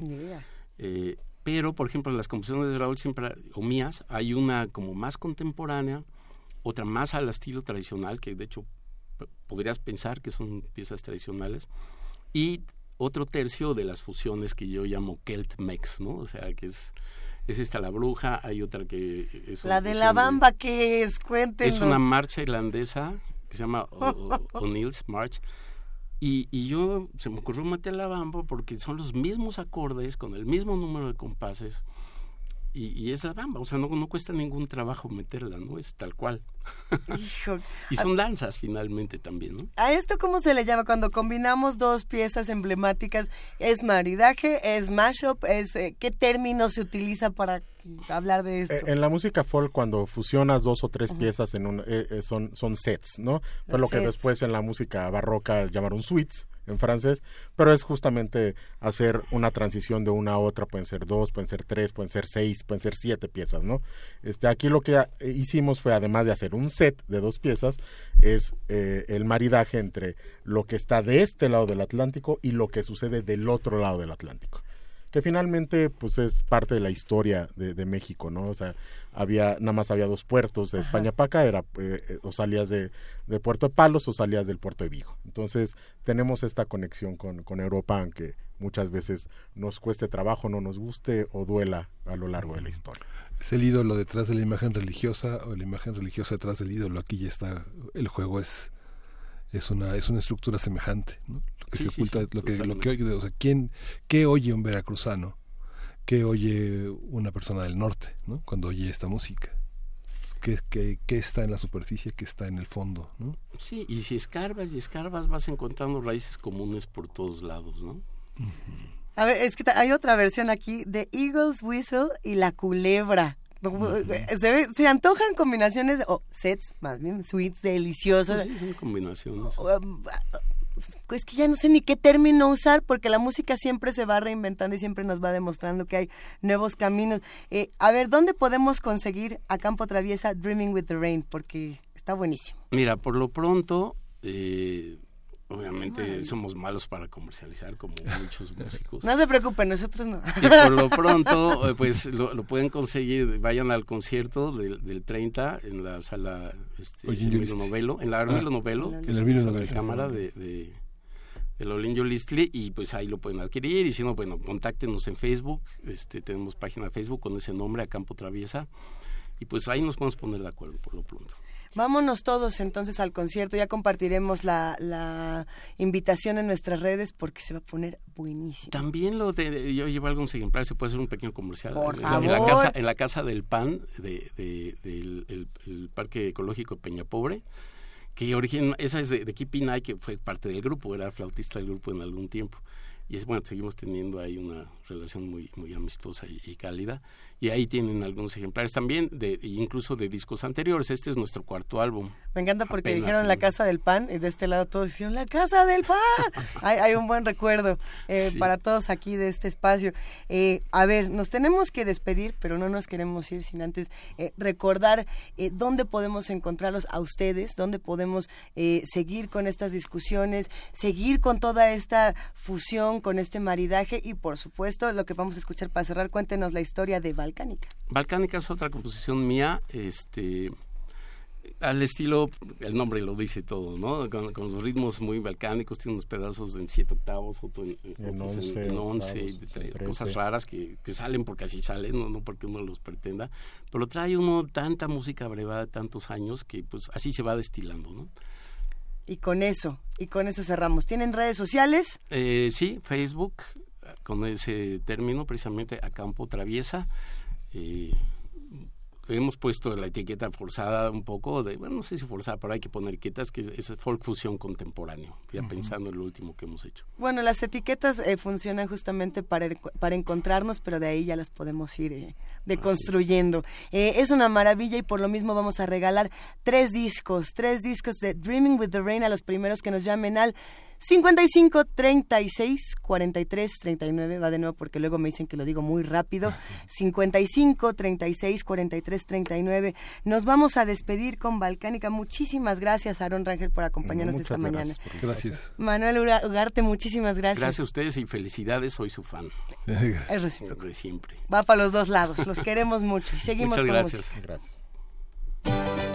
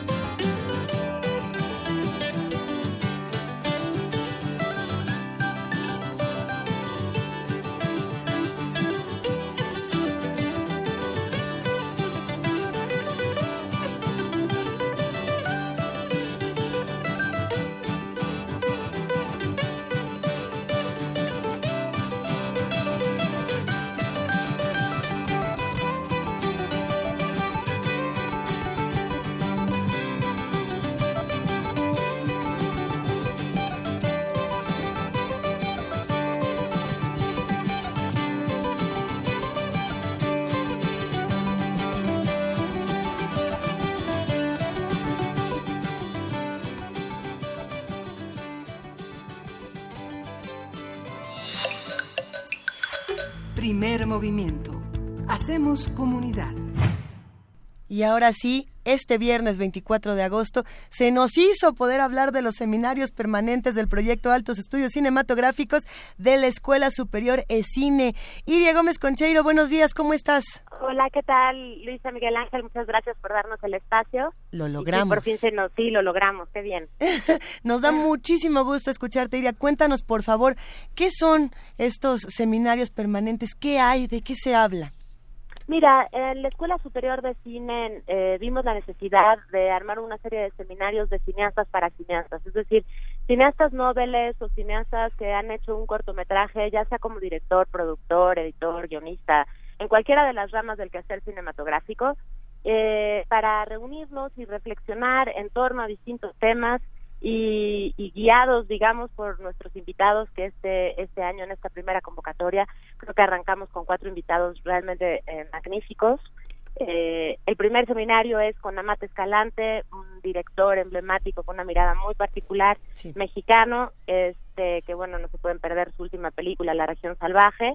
Junto con el seminario también estamos haciendo unas clases magistrales eh, que estas así son abiertas al público. Nuestros seminarios son de convocatoria cerrada, vamos a seleccionar a 15 alumnos para que se metan en una experiencia realmente inmersiva y personalizada con nuestros invitados. El seminario de Amate Escalante arranca el 17 de septiembre, cierra la convocatoria para este primer seminario el 6 de septiembre, así que todavía estamos a tiempo estamos a tiempo, además de que los que no han visto todavía la región salvaje, se, se den un buen clavado a una película extrañísima, deliciosa, por momentos aterradora. No sé qué te pareció a ti, Iria, para invitar a... Sí, no, totalmente. Creo que es una película que vale muchísimo la pena ver y en, en general todo el trabajo de Amat. Creo que es una mirada muy particular. Este que bueno aparte ahora se nos abre la posibilidad de ir a platicar con él y platicar sobre nuestros proyectos con él. Entonces creo que es una gran oportunidad no solamente para estudiantes de cine o cineastas también de comunicación y de otras ramas que sean estudiosos del cine amantes del cine pueden ir a la clase magistral Excelente, es una gran recomendación. ¿Qué es lo, interesante o por qué es tan importante para los que están eh, aprendiendo, los que están eh, actualmente estudiando y los que y los que ya salieron también, acercarnos a este tipo de conferencias? Eh, ¿qué, qué, qué, tiene este contacto con los grandes directores, con los grandes autores de nuestro país? Mira, creo que realmente nos puede abrir una posibilidad de seguir principalmente experimentando y buscando puntos de desacuerdo y puntos en común y a partir de ahí eh, seguir creciendo como artistas. Este no solamente como cineastas sino como también en otras ramas. Por ejemplo nuestro segundo seminario lo dará Diana Eisenberg que es una argentina maravillosa que tiene una técnica que se llama justamente Diana Eisenberg que ha entrenado a todos los artistas este del cono sur argentinos principalmente pero también brasileños chilenos etcétera este, entonces no, eh, creo que es un espacio que nos va a permitir realmente encontrarnos los unos con los otros, que eso también es importante, y mirar el cine que estamos haciendo hoy en, en, miras al, cine del futuro, digamos, ¿no? Como, reflexionar qué historias estamos contando, cómo las estamos contando, y bueno, está abierto a también alumnos iberoamericanos, pues creo que eso va a ser muy interesante, encontrarnos con otros cineastas de otras latitudes, y, y bueno, y después de encontrarnos con personajes como nuestro tercer seminario, que es Miguel Machalski, que es un escritor eh, argentino, pero bueno, vivió toda la vida en Francia y que ha trabajado en proyectos como Billy Elliot, con Terry Gilliam, con Berman, eh, con grandes, grandes directores y que hoy en día, de una manera realmente de, con mucha nobleza, Miguel se acerca a los, a los jóvenes cineastas y va por todo el mundo eh, ayudando a desarrollar los proyectos de primeras y segundas películas y Miguel es la primera vez que viene a México, esto lo tendremos en noviembre. Y bueno, para finalizar nuestra primera convocatoria de altos estudios tenemos a Víctor Gaviria, que espero lo conozcan y si no se metan también un clavado al cine de Gaviria, un gran cineasta colombiano que bueno ha trabajado con actores naturales metiéndose realmente a los barrios bajos de Cali, eh, un cine muy particular también y viene a darnos un seminario sobre actuación de actores naturales que en este momento del cine mexicano me parece muy importante porque hay muchos autores que se están este arriesgando a trabajar con este tipo de actores. Entonces, bueno, digamos que es nuestra primera convocatoria, eh, a ver cómo nos va. Pues es muy interesante porque finalmente eh, pone, pone también de manifiesto la, la, falta de crítica que hay en los medios. El cine es como una anécdota que pasa en unas secciones de espectáculos en un mercado mezquino que tiene una cartelera muy, muy, este, muy centrada en lo comercial. Finalmente un seminario como este contribuye a pensar que el cine se puede pensar de otra manera, ¿no? Si uno lo pensaría tal vez en un contexto francés, por decir alguno, de muchos que hay, este, este, este seminario sería como para un gran dossier de cuadernos de cine, de Callao Cinema de Francia, ah, Así es. ¿Dónde lo tendremos, no? Totalmente, tienes toda la razón, todas las vanguardias realmente se han fundamentado en grandes eh, reuniones y, publicaciones, textos de discusión sobre el cine que hacemos. Y me parece que hoy en día el cine mexicano este de autor está tocando un punto realmente muy interesante, pero que nos hacía falta un espacio donde reflexionar sobre el cine que, estamos haciendo, no solo en México, sino en América Latina, también mirar hacia, hacia América Latina, que no nos llega nada, por desgracia, justamente por el problema que comentas de la distribución, entonces, bueno, también será una manera de acercar al cine latinoamericano a, a nuestro país, ¿no? Muchísimas gracias, Iria Gómez Conchero. Te agradecemos muchísimo y compartimos esta invitación en nuestras redes sociales. Eh, te mandamos un gran abrazo y seguramente seguimos en contacto. Muchísimas gracias. Y bueno, nada más, quien tenga interés en comunicarse con nosotros, escríbanos a info.escine.mx. Perfecto. Muchísimas gracias por el espacio y seguimos en contacto. Excelente, muchísimas gracias. Saludos. Miguel Ángel, ¿cómo vamos a cerrar este programa? ¿Qué haremos? Pues no queremos irnos, pues si, ya, lo, ya nos colocamos en el jueves o en el miércoles, pues nos quedamos aquí. Mira, en este miércoles, jueves, que ya es viernes, queremos saludar con muchísimo cariño a Ricardo Rivera Sánchez, que, que tiene 81 años, nos escucha, nos llamó por teléfono y nos pidió una complacencia. Va para ti, queridísimo Ricardo, y para todos los que hacen comunidad con nosotros. Hoy nos despedimos con Silvestre Revueltas y su Janitzio que es hermosísima. Gracias de verdad a todo el equipo de Radio UNAM, al equipo guerrero de Primer Movimiento. Nos escuchamos la próxima semana a través del 860 de AM y del 96.1 de FM. Y esto fue Primer Movimiento. El mundo desde la universidad.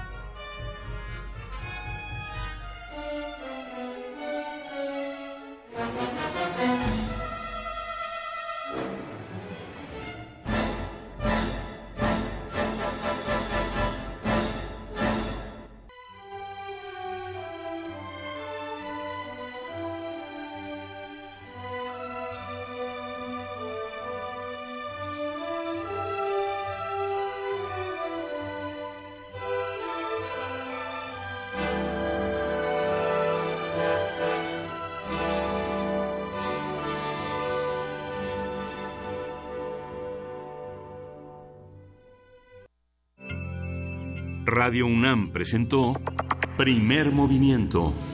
El mundo desde la universidad.